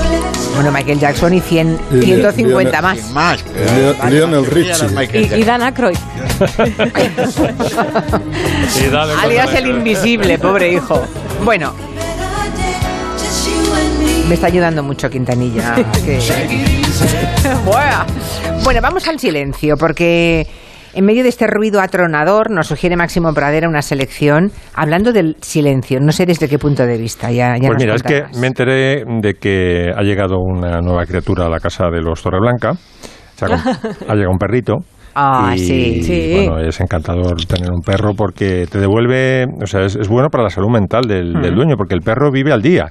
O sea, el, el perro, un perro no vive preocupado por el futuro ni lleno de remordimientos por el pasado, vive el presente, está en un perpetuo presente que además está lleno de júbilo y de alborozo, como diría un jesuita. Y entonces toda esta, esta alegría de vivir la, la contagia al, al amo. Entonces es un, es un antidepresivo acojonante, un perro. ¿Qué tiene de pega? Pues que si el amo es un poco desconsiderado y lo tiene todo el día fuera, un perro, un perro ladra cuando está fuera de, de- de casa, en la terraza o en el jardín del chalet. Esperemos que no haya mucha gente tan... ¿Mm? Sí, que no, que no haya gente tan mala que, de- que haga eso a sus pobres animales. Ahí vas, bueno, no hay mucha, pero por ejemplo, hay, donde sí. yo vivo, tengo un amigo, bueno, en concreto Javier del Pino, que se está volviendo loco con un perro que tiene al lado, que no hay forma de convencerle a la señora que lo deje de utilizar como, como perro disuasorio, lo tiene fuera todo el rato para que asuste. Guau, guau, guau, guau, guau. Pero Ya, claro, ya, ya. está. Y aparte.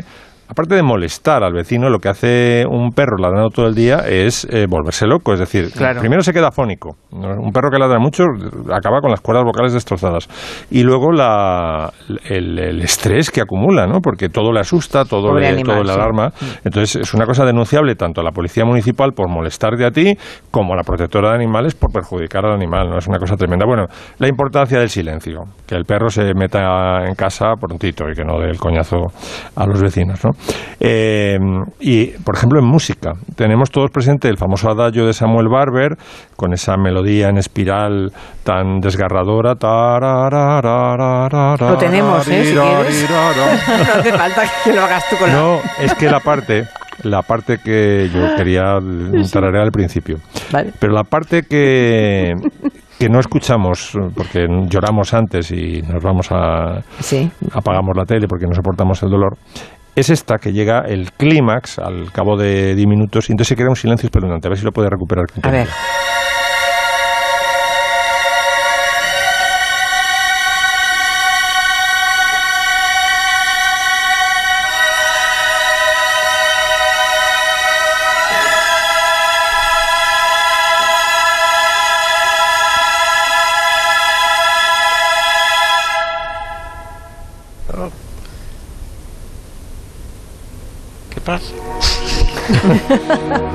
Ese silencio, ese silencio hay que escribirlo. Hay que decir cuánto dura, dio- por qué, o sea, encontrar una justificación Mm. dramática, musicalmente expresiva, ¿no? Es un, es un silencio muy, muy arriesgado, pero aquí entra, fíjate, es una sala de conciertos, sobre todo si tienes una tragedia reciente, como suele ocurrir cuando suena el adagio de Barber, porque si no han tirado las Torres Gemelas es que han matado a algún Sí, VIP, ¿sabes? sí, sí, es verdad, Esto sonó es en todos los funerales famosos de JFK, de Grace Kelly, me parece que también sonó el funeral de Grace Kelly. En fin, es una, una música que, que desgarra. Bueno, ese es-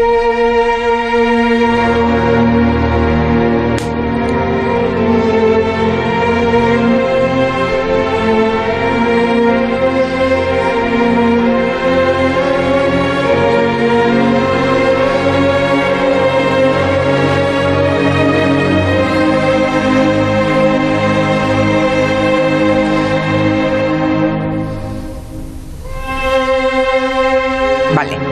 una anécdota muy bonita con el adagio de Samuel Barber, que es que se lo mandó Samuel Barber a Toscanini y al cabo de 15 días eh, cruzó el charco porque Samuel Barber estaba en Italia y se lo mandó a Nueva York a Toscanini y al cabo de 15 días le llegó de vuelta y pensaba que no le había gustado y luego descubrió que es que se lo hizo la chulada de que se lo había aprendido de memoria.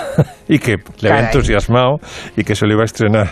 Pero claro el sustaco de que te devuelven la partitura en el casi en el mismo sobre el que se lo has enviado era un chulo tenía muchos conflictos siempre Toscanini con los compositores. Un día dedicaremos toda la todo el Comanche A Toscanini. a Toscanini sí. Vale, se lo merece, sí. hay ¿Qué silencios súper expresivos silencios que justifican la escena eh, más que el diálogo. Por ejemplo, en la vida de Brian, la famosa escena de Pijus Magnificus y de Incontinent- Incontinentia Summa, pues eh, los diálogos son muy graciosos y los nombres están muy bien buscados, ¿no? Pero sin el silencio de los legionarios, cuando Pilatos dice el nombre de Pijus Magnificus, no se entendería esta escena y tendría la mitad de potencia. A ver. No tolego que seguía de mis amigos la vulgar soldadesca. ¿Alguien más tiene ganas de cachondeo cuando hablo de mi amigo Pijus? ¡Magníficos!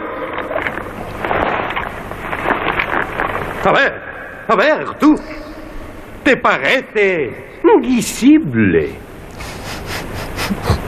oírme decir el nombre Pijus? ¡Magníficos! Esa secuencia, madre mía. Y además está casado. Está llena de silencios Sí, sí. absolutamente. ¿Sabéis cómo se llama ella? Se llama incontinencia. Incontinencia suma. ¡Silencio! ¿Pero qué es esto? ¡Esto es intolerable! Aquí ya no hay nada que hacer, aquí ya, Ya está, está. ya toda la soldadesca y Ya no se puede. empiezan a rodar cabezas. Y el último silencio que traigo es el silencio hipo, que es cuando entra a contratiempo, entra en síncopa, por ejemplo, en el ragtime dance de Scott Joplin, Mm. que es muy expresivo y efectivamente es como un, un hipo a, a principio de compás.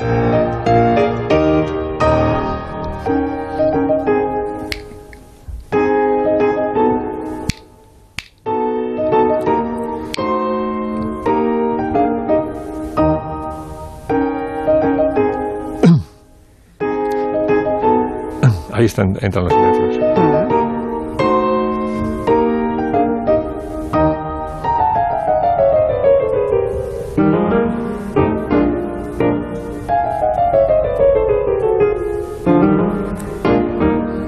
A, cualquier- pieza de ragtime o de jazz le quitas los silencios sincopados y te la, te la has cargado. Sí, señor. Aquí hay una oyente que se llama Nieves que dice que a veces pones el turbo máximo, pero que en general tienes una voz tranquilizadora. Ah, Y dice, ¿no tienes un podcast hablando de estas cosas? tengo un libro que le gusta mucho a Miquel Lejarza. Muchas gracias, Miquel, por, Sí, sí, pero... por hacer, pero hacerme ya, llegar. pero, ¿eh? pues léelo, léelo y haz un podcast. claro. No, vamos a ver, ya que, me, ya que me sacas el tema. En septiembre aparece una historia de la música escrita y narrada por mí. en- ¿Hablada? Hombre. Sí, hablada. Esto no estaba previsto, ¿eh? Quede claro, parece que, es, que me vas provocando, conchavados. me vas provo- con- No, no, me vale. vas provocando y Claro. yo salto. Vale, vale. Una historia de la música de 11 horas y media en Amazon, Amazon Audible, Ah. escrita y leída por mi septiembre. Ya Mira, hablaremos de ella. Bueno, Sí, bueno. ¿Y sabes cómo se llama? No. Viva la música clásica, joder. Ah, está bien. está bien. Ot- Otro título para no olvidar. No está mal. Hablando de cosas que tranquilizan y que calman, escuchen esto.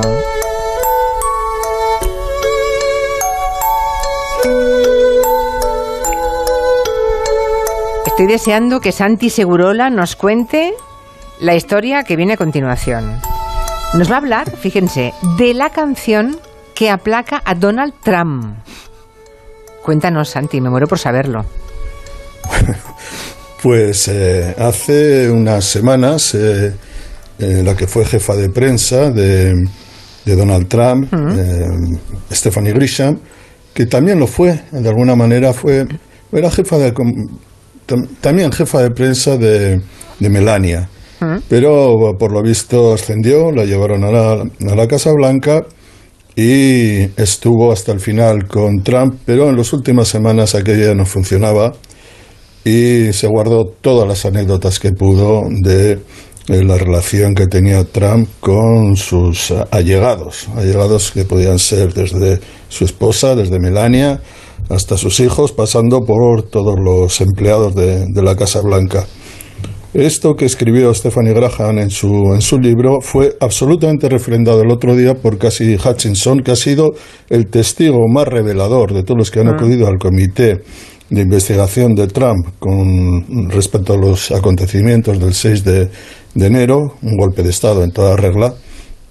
Y eh, de Cassidy Hutchinson, pues eh, a través de Cassidy Hutchinson sabemos, por ejemplo, que él sabía que eh, las sordas estaban armadas, que querían tomar el Capitolio, que él quería ir, que quería que se quitaran todos los arcos de detección de armas, vamos, que estaba... Para que la gente pudiera entrar con armados, claro, porque además estaba seguro que a él no le iba a pasar nada. es él- cuando él dijo, bueno, a mí no me importa que lleven armas porque a mí no van a disparar. ¿no? Exacto. O sea, estas cosas de Trump, un loco y de loco de primera categoría, pero peligroso para Estados Unidos y para el mundo en general. Pero claro, en su comportamiento diario era igual de terrible. Era un personaje absolutamente insostenible que tiraba el ketchup contra la pared cuando comía, cuando se enfadaba, o tiraba los platos, los estrellaba contra el suelo. Y había un una manera de calmarle. La manera de calmarle era con la música. Pero claro, había que encontrar a la persona adecuada para que esa persona encontrara las canciones que le gustan a Donald. Y esa persona se llamaba Max Miller, que era uno de los ayudantes de Donald Trump, exnovio de Stephanie Grisham, que tenía una especie de playlist de aplacamiento del señor Trump.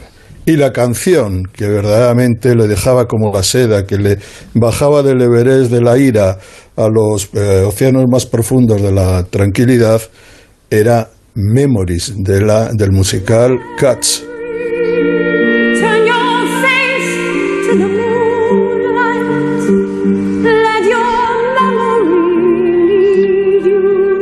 Todos estos detalles se cuentan en, en un libro, ¿no? Bueno, lo de Cassidy sí, Hutchinson lo hemos comentado aquí en, en el programa esta semana, todo lo que ha contado de él, incluso que eh, el día de, de las hordas que se dirigieron en Capitolio, el 6 de enero, eh, él intentó echar mano al volante del conductor y que tuvieron que aplacarle, Sí. reducirle, porque podían tener hasta un accidente. Ahora los del servicio secreto dicen que no fue tanto, pero Ya. también sabemos, también sabemos que los abogados de, de Trump están presionando a los testigos que acuden a declarar al comité de, de investigación. Es todo muy sórdido, pero este, eh, esto que ha ocurrido con Cassidy Hutchinson es verdaderamente esencial. Ahora, lo que te dice mucho de que este tipo está tronado, totalmente, o si no está tronado, es un- tiene un problema psicológico de, de- de primer orden, es que tenga que tener una especie de mm, mayordomo musical para, para bajarle los humos. Y claro, estamos hablando de un señor que en el maletín tiene las claves nucleares. Imagínate que no tienes la posibilidad de ponerle el memories de Cats, de, Isabel aquí cantando, y que, y que dice, pues me voy, a, me voy a liar con el botón rojo y a ver qué pasa. Y es que, claro, eh, eh, la verdad es que es un, es un asunto que cuando lo ves de lejos te puede hacer eh, eh, sonreír, reír Pero aterroriza, o decepcionar sí, sí. como quieras, pero la sensación que uno tiene es que Estados Unidos en los últimos cuatro años, apoyado por gran parte de la sociedad y por un partido que se declara todavía más trumpista que nada, está en manos de un auténtico indecente pirado. Y, y- pero bueno, ahí, si hay una manera de calmarle, pues habrá que darle una sobredosis de, de Valium, Valium Me- Memories, para que el hombre se baje, se ba- baje, a la, baje a la tierra, ¿no? En cualquier caso, yo no sé si vosotros tenéis alguna canción que digáis, "Jo, es que esta es una canción que cuando estoy muy alterado o las cosas me van mal, me aplacan. Seguro que Máximo tiene alguna. Seguro. Sí, y, y viceversa también, canciones que me sacan de quicio nada más de escucharlas. Por ejemplo, Resistiré. ¿Cuál es- cuál- Ya cuál es no tu puedo favorito? soportar. Por ejemplo, sí, sí. Resistiré me saca de quicio, sí. Sí. Eh, eh, estaba, estaba yo intentando pensar cuál me calma. o- es que no, lo- no estoy segura, ¿eh? De buscar una. No, o sea, eh, me- hay canciones que me gustan, pero que me calme, no lo sé. No, no sabría escoger una ahora mismo, ¿eh? ¿Y Antón? O- o discos enteros incluso, ¿eh? Me, cambia- me, me- me calma mucho el arte de la fuga de Bach. Joder. Me pongo el álbum completo, tengo uno de la. Ya no te the Field, puede, Ah, puede sí, sí. ser, ¿no? El- Sí, sí, sí. los intérpretes, ¿no? Sí. A mí me, me- cierto- me gusta mucho Summertime de Gaswin, esa me calma mucho. Mm. La que es Por cierto, Oh, sí, sí. Tengo que decir, eh, Julia, que este hombre, Max Miller, eh, no solo es una especie de mayordomo musical de Trump, Sí. sino que a través de esa conexión con el expresidente de Estados Unidos ha conseguido ascender e irrumpir en la, en la carrera política en Estados Unidos. Ha contado con el apoyo del expresidente para conseguir un puesto en el Congreso por el octavo distrito de Ohio.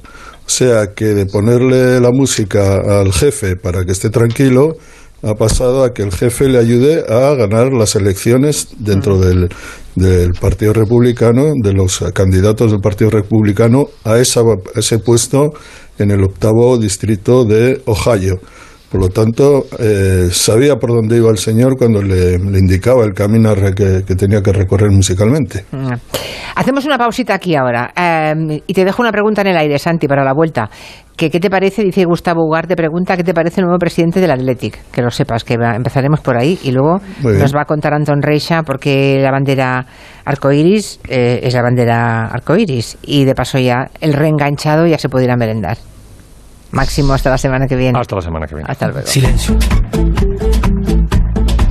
Silencio. Gelo. De 3 a 7 en Onda Cero.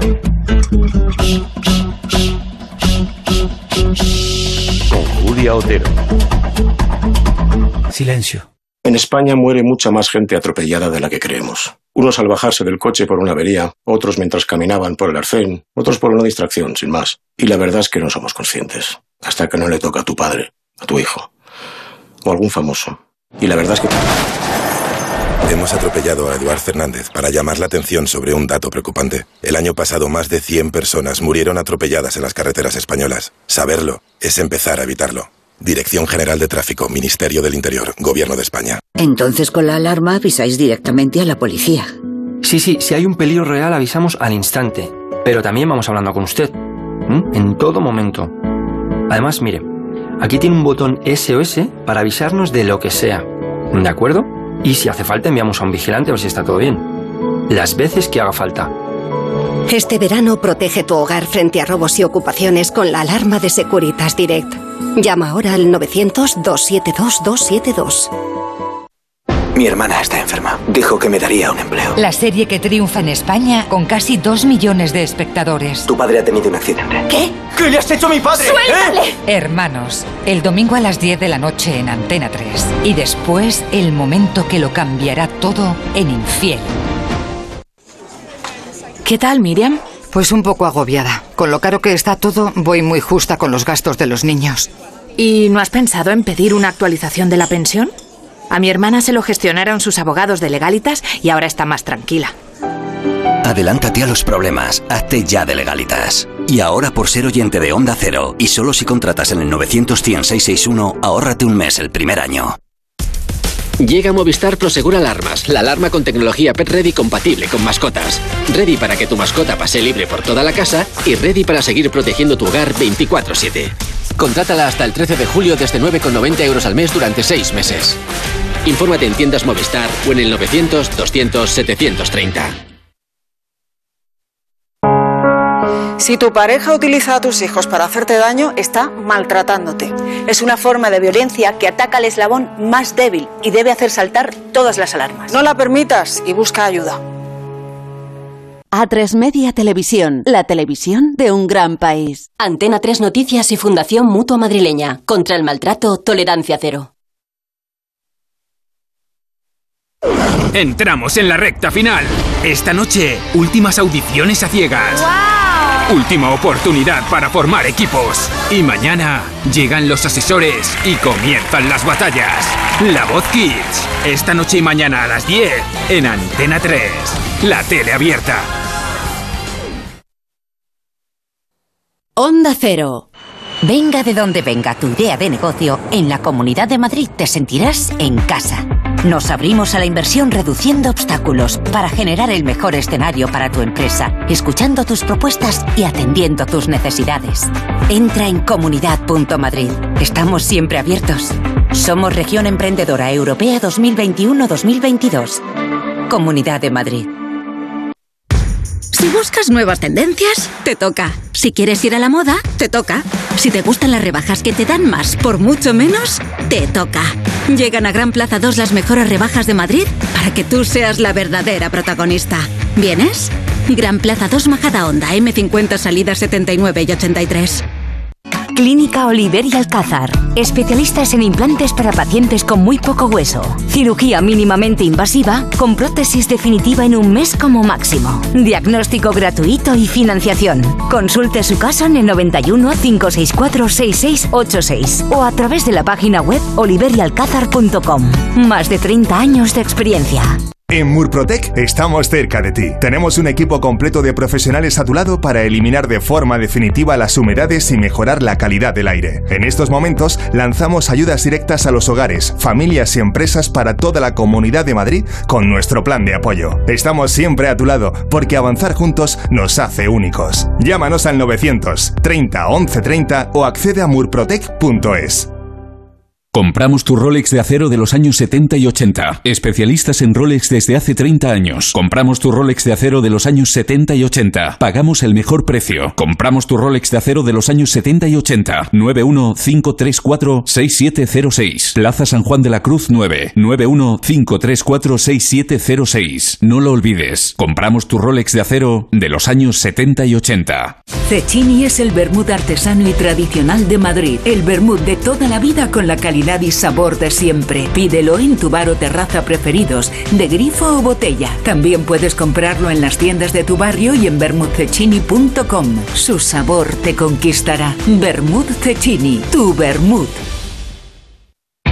De cero al infinito. Bienvenidos a esta cita semanal en este programa diferente para gente curiosa. Un programa muy interesante. Pocos descubrimientos arqueológicos han suscitado tanto interés como el busto de Nefertiti. Vamos a empezar ya con la historia del náufrago más famoso. Este grupo de investigadores está ya camino de la Antártida para estudiar biometeorización, que no es De más cero al infinito, con Paco de León, a las 4 de la madrugada del viernes al sábado y siempre que quieras en la app y en la web de Onda Cero. Te mereces esta radio. Onda Cero, tu radio.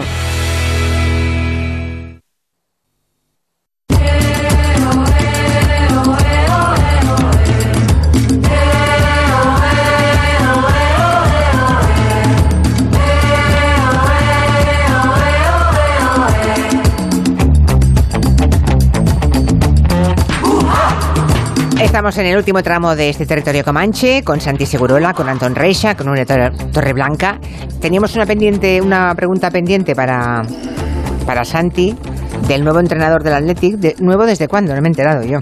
No, nuevo presidente. Nuevo presidente, bueno, ese, perdona, nuevo presidente, sí. Sí. John Uriarte eh, es hijo del que fue vicepresidente del gobierno vasco, del primer gobierno vasco con Carlos Garaycoechea, Ah. eh, Pedro Luis Uriarte, que luego fue, creo que fue consejero delegado del Banco Bilbao Vizcaya, hasta la entrada de Argentaria, uno de los factotums del concierto económico vasco, a principios de los años 80. Su hijo John Uriarte estudió en Bilbao, en la comercial, trabajó en, en Londres, en una de estas eh, grandes compañías multinacionales financieras, no sé si Merrill o Goldman Sachs, no, no lo sé ahora mismo.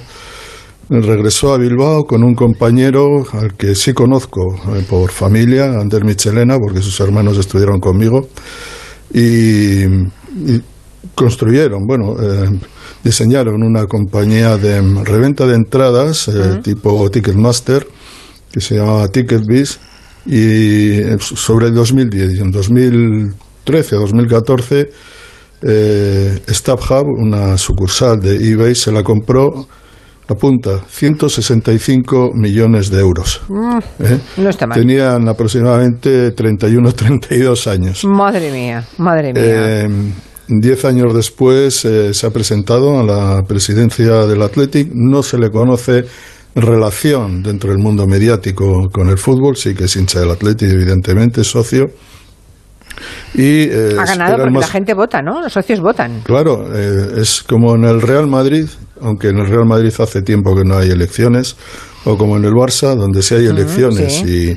y, y hay mucho jaleo. Bueno, pues en, en Bilbao también eh, es un ejercicio democrático que también tiene sus pegas, sus problemas, porque siempre hay fracturas y siempre quedan resquemores. Bueno, en cualquier caso, el más joven de los que se presentaban, se presentaban tres candidatos, dos de ellos superaban los 60 años y eh, casi contra pronóstico ganó el más joven y el más desconocido de todos, John Uriarte.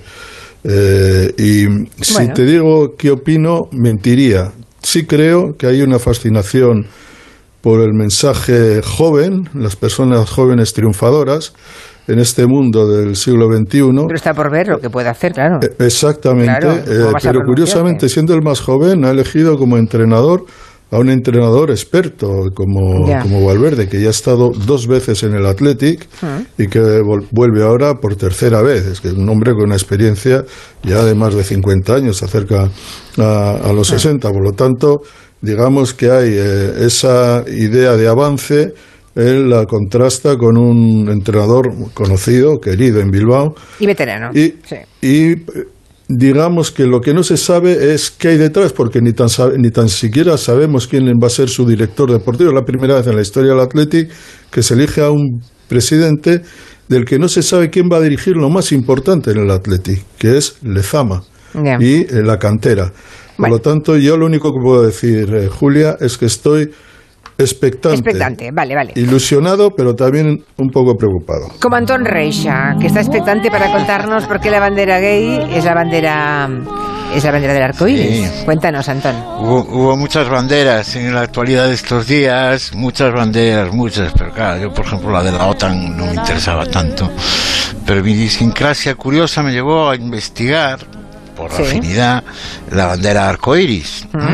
Suena Over the Rainbow de Judy Garland porque quizás sea una leyenda urbana. Dicen que, que ese rainbow de la bandera posiblemente haya sido inspirado por, por esta bella canción. Ya digo, puede ser una leyenda urbana. Los hechos son que la, bandera data de 1978, como no, en San Francisco, California, fue donde tuvo que ocurrir, que había un movimiento gay importante en el 78. El diseñador fue el artista Gilbert, Gilbert Baker, que estaba muy vinculado al activista Harvey Milk, que fue un tipo que asesinaron en aquel año, y diseñó esta bandera con, con los nueve colores del arco iris que tienen una interpretación. El símbolo, genéricamente, podemos decir que el arco iris representa el resurgir de la libertad, pero los colores en sí mismos tienen su lectura. El rosa es el sexo, el rojo es la vida, la, el naranja es la curación, Mm. el amarillo es la luz solar, el verde es la naturaleza, el azul turquesa es la magia y el arte, el azul índigo es la sociedad y el violeta el espíritu. Hay que decir que fue un gran hallazgo porque hasta ese momento usaban los, el movimiento gay usaba un símbolo bueno reivindicativo pero un poco equívoco porque usaban el triángulo rosa. El triángulo rosa era un triángulo que Hitler usó para marcar, igual que marcaba con una estrella amarilla a los judíos, el triángulo rosa era el símbolo que los nazis ponían a los homosexuales para delatarlos, ¿no? Y estos nueve colores se vieron incrementados en los tiempos duros del SIDA, los nueve colores del arco iris, por el negro, el negro funerario de aquellos tiempos duros. Y hoy por hoy es curioso, no sé, no sé las razones, pero se han reducido a seis. Se ha quedado el rojo, el naranja, el amarillo, el verde, el azul y el violeta. Y hay una bandera que me gustaría empezar a ver más, que es una bandera que solo tiene tres colores, que es la bandera de los bisexuales, que es del artista Michael Page, y es una bandera fucsia, morada y azul. ¿eh? Esta es toda mi erudición sobre la bandera. Fucsia, morada y azul, la de los bisexuales. Los bisexuales, Sí, una sí. gran causa que, que a veces queda muy ensombrecida, pero, pero que también está ahí y hay que, hay que defender. Muy bien, bueno. Pues Ya lo sabemos. Hasta ahí llega mi erudición. Hoy se estrena en los cines la película Minions, el origen de Gru, que es una de las sagas más exitosas de cine para niños, bueno, niños y tampoco tan niños, ¿eh? Eh, esta semana, ¿se acuerdan? Hablamos con Mónica Naranjo, que ha doblado a la villana, la más villana de la película. Sí, es que además el cine de animación es que tiene fans de todas las edades. Y con esta película además se estrena su banda sonora, que no, no es moco de Minion, permitidme hacer Vale. no es moco, ¿no? Bueno, la historia del villano Gru es divertidísima, eh, tiene un séquito de minions y es todavía mejor ese, ese séquito de personajes, pero además hay una cosa que destaca, es esa música que acompaña siempre de un exquisito gusto muy bien elegida. Estamos escuchando Happy Together de los Turtles, que con solo escucharla ya te imaginas a esos personajillos amarillos saltando por todas partes juntos. En la primera película Minion, además, no sé si recordáis que viajaban a Inglaterra y escuchaban temazos como este. Hombre.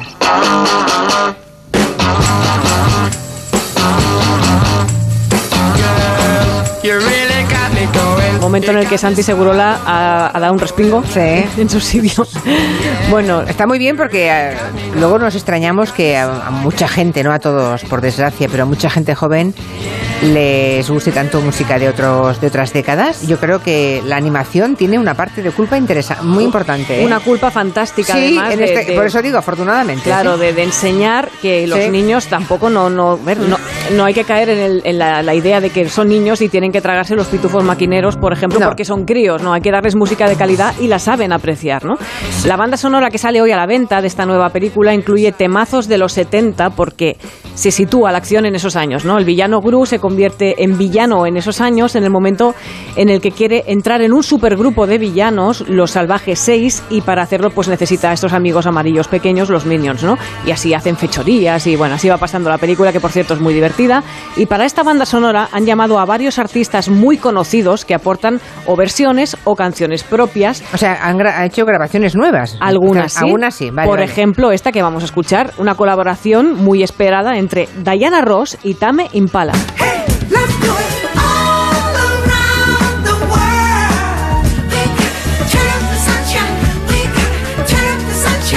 Qué buena.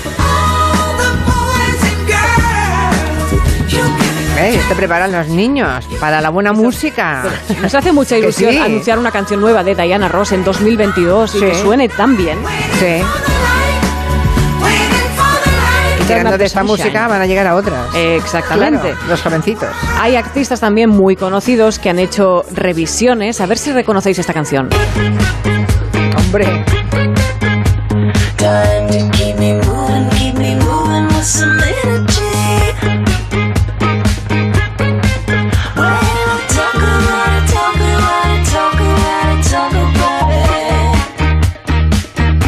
El Funky Town de Lip Sync, que está aquí versionada por una artista fantástica llamada Seth Vincent. Y también es increíble el uso que se le da al Funky Town en todas las películas de animación, porque en Shrek también tiene un papel muy protagonista esta canción, ¿no? Sí. Y tiene más canciones también que se han visitado en esta banda sonora de Minions, como esta.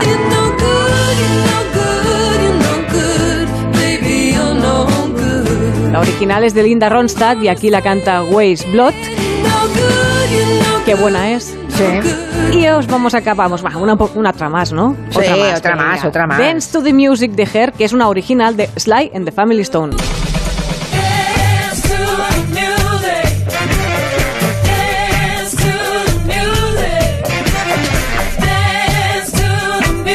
O sea sea que que sea por la banda sonora merece la pena, ¿no? Vamos todos a ver a los Minions. Todos, vale. Ya se va a comprar el disco inmediatamente, ¿eh? Sí, ¿eh? claro, claro, claro. Porque están todas las que te gustan. eso. Sí.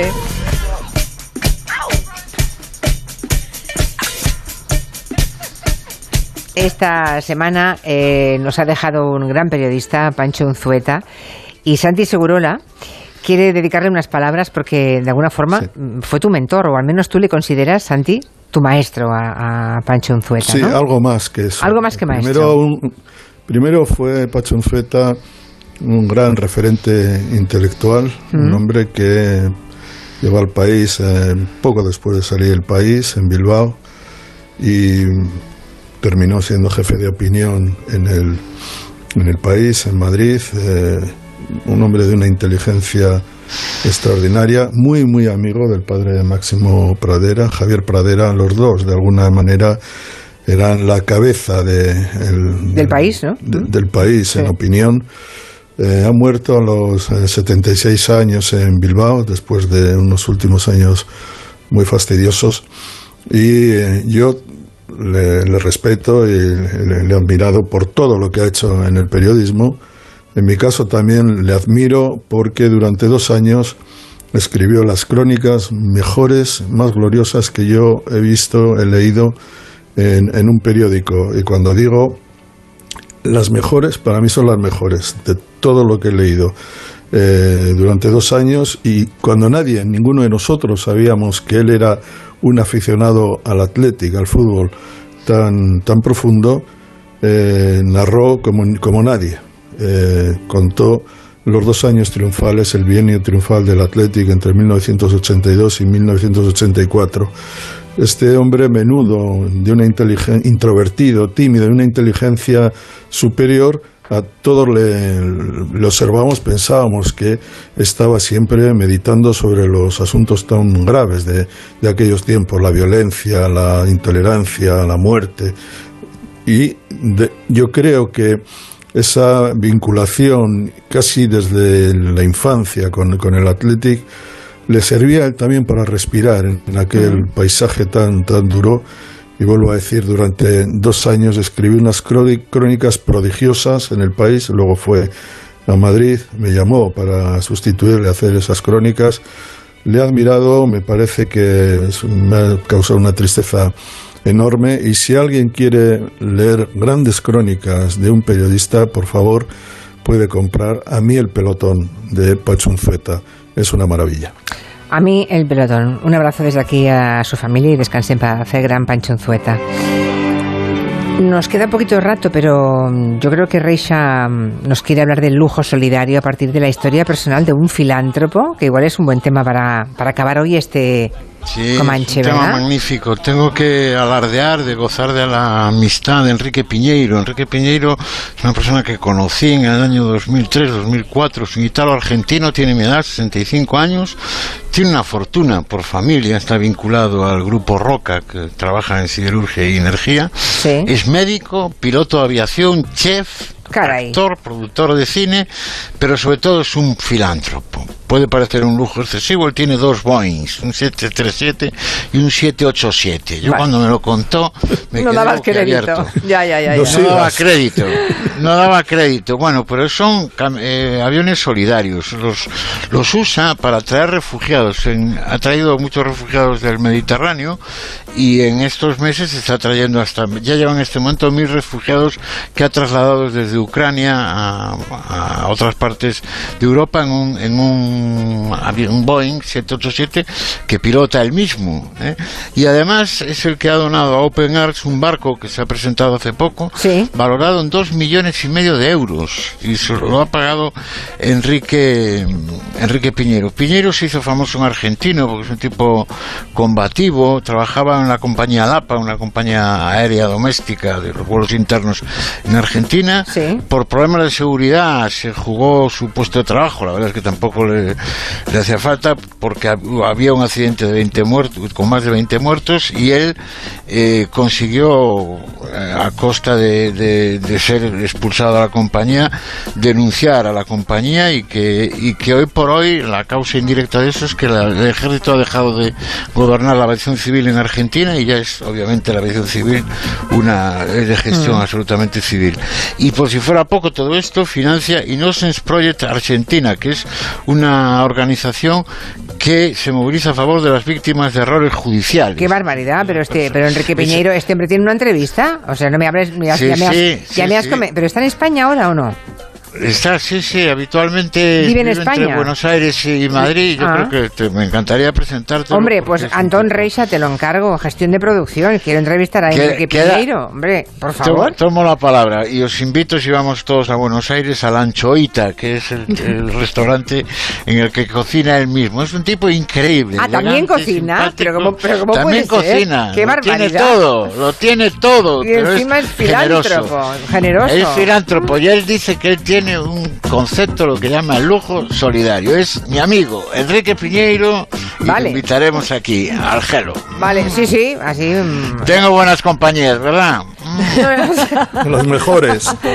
Señoras, señores, se acabó el tiempo. Yo iba a despedirme con Julio Iglesias, pero es que no. Por, aquello de que, solo, por aquello de que es el mes de julio, era la tontería esta, el meme este tonto de. Un pobre, Julio es un pobre al lado de Piñeiro. Me temo que no. Me temo que eso tampoco. A todos, muchísimas gracias. Santi, Antón, Nuria. Les espero a todos el próximo lunes a las 3 de la tarde. Que tengan muy buen fin de semana. Adiós. En Onda Cero, Julia en la Onda, con Julia Otero. pides más, tienes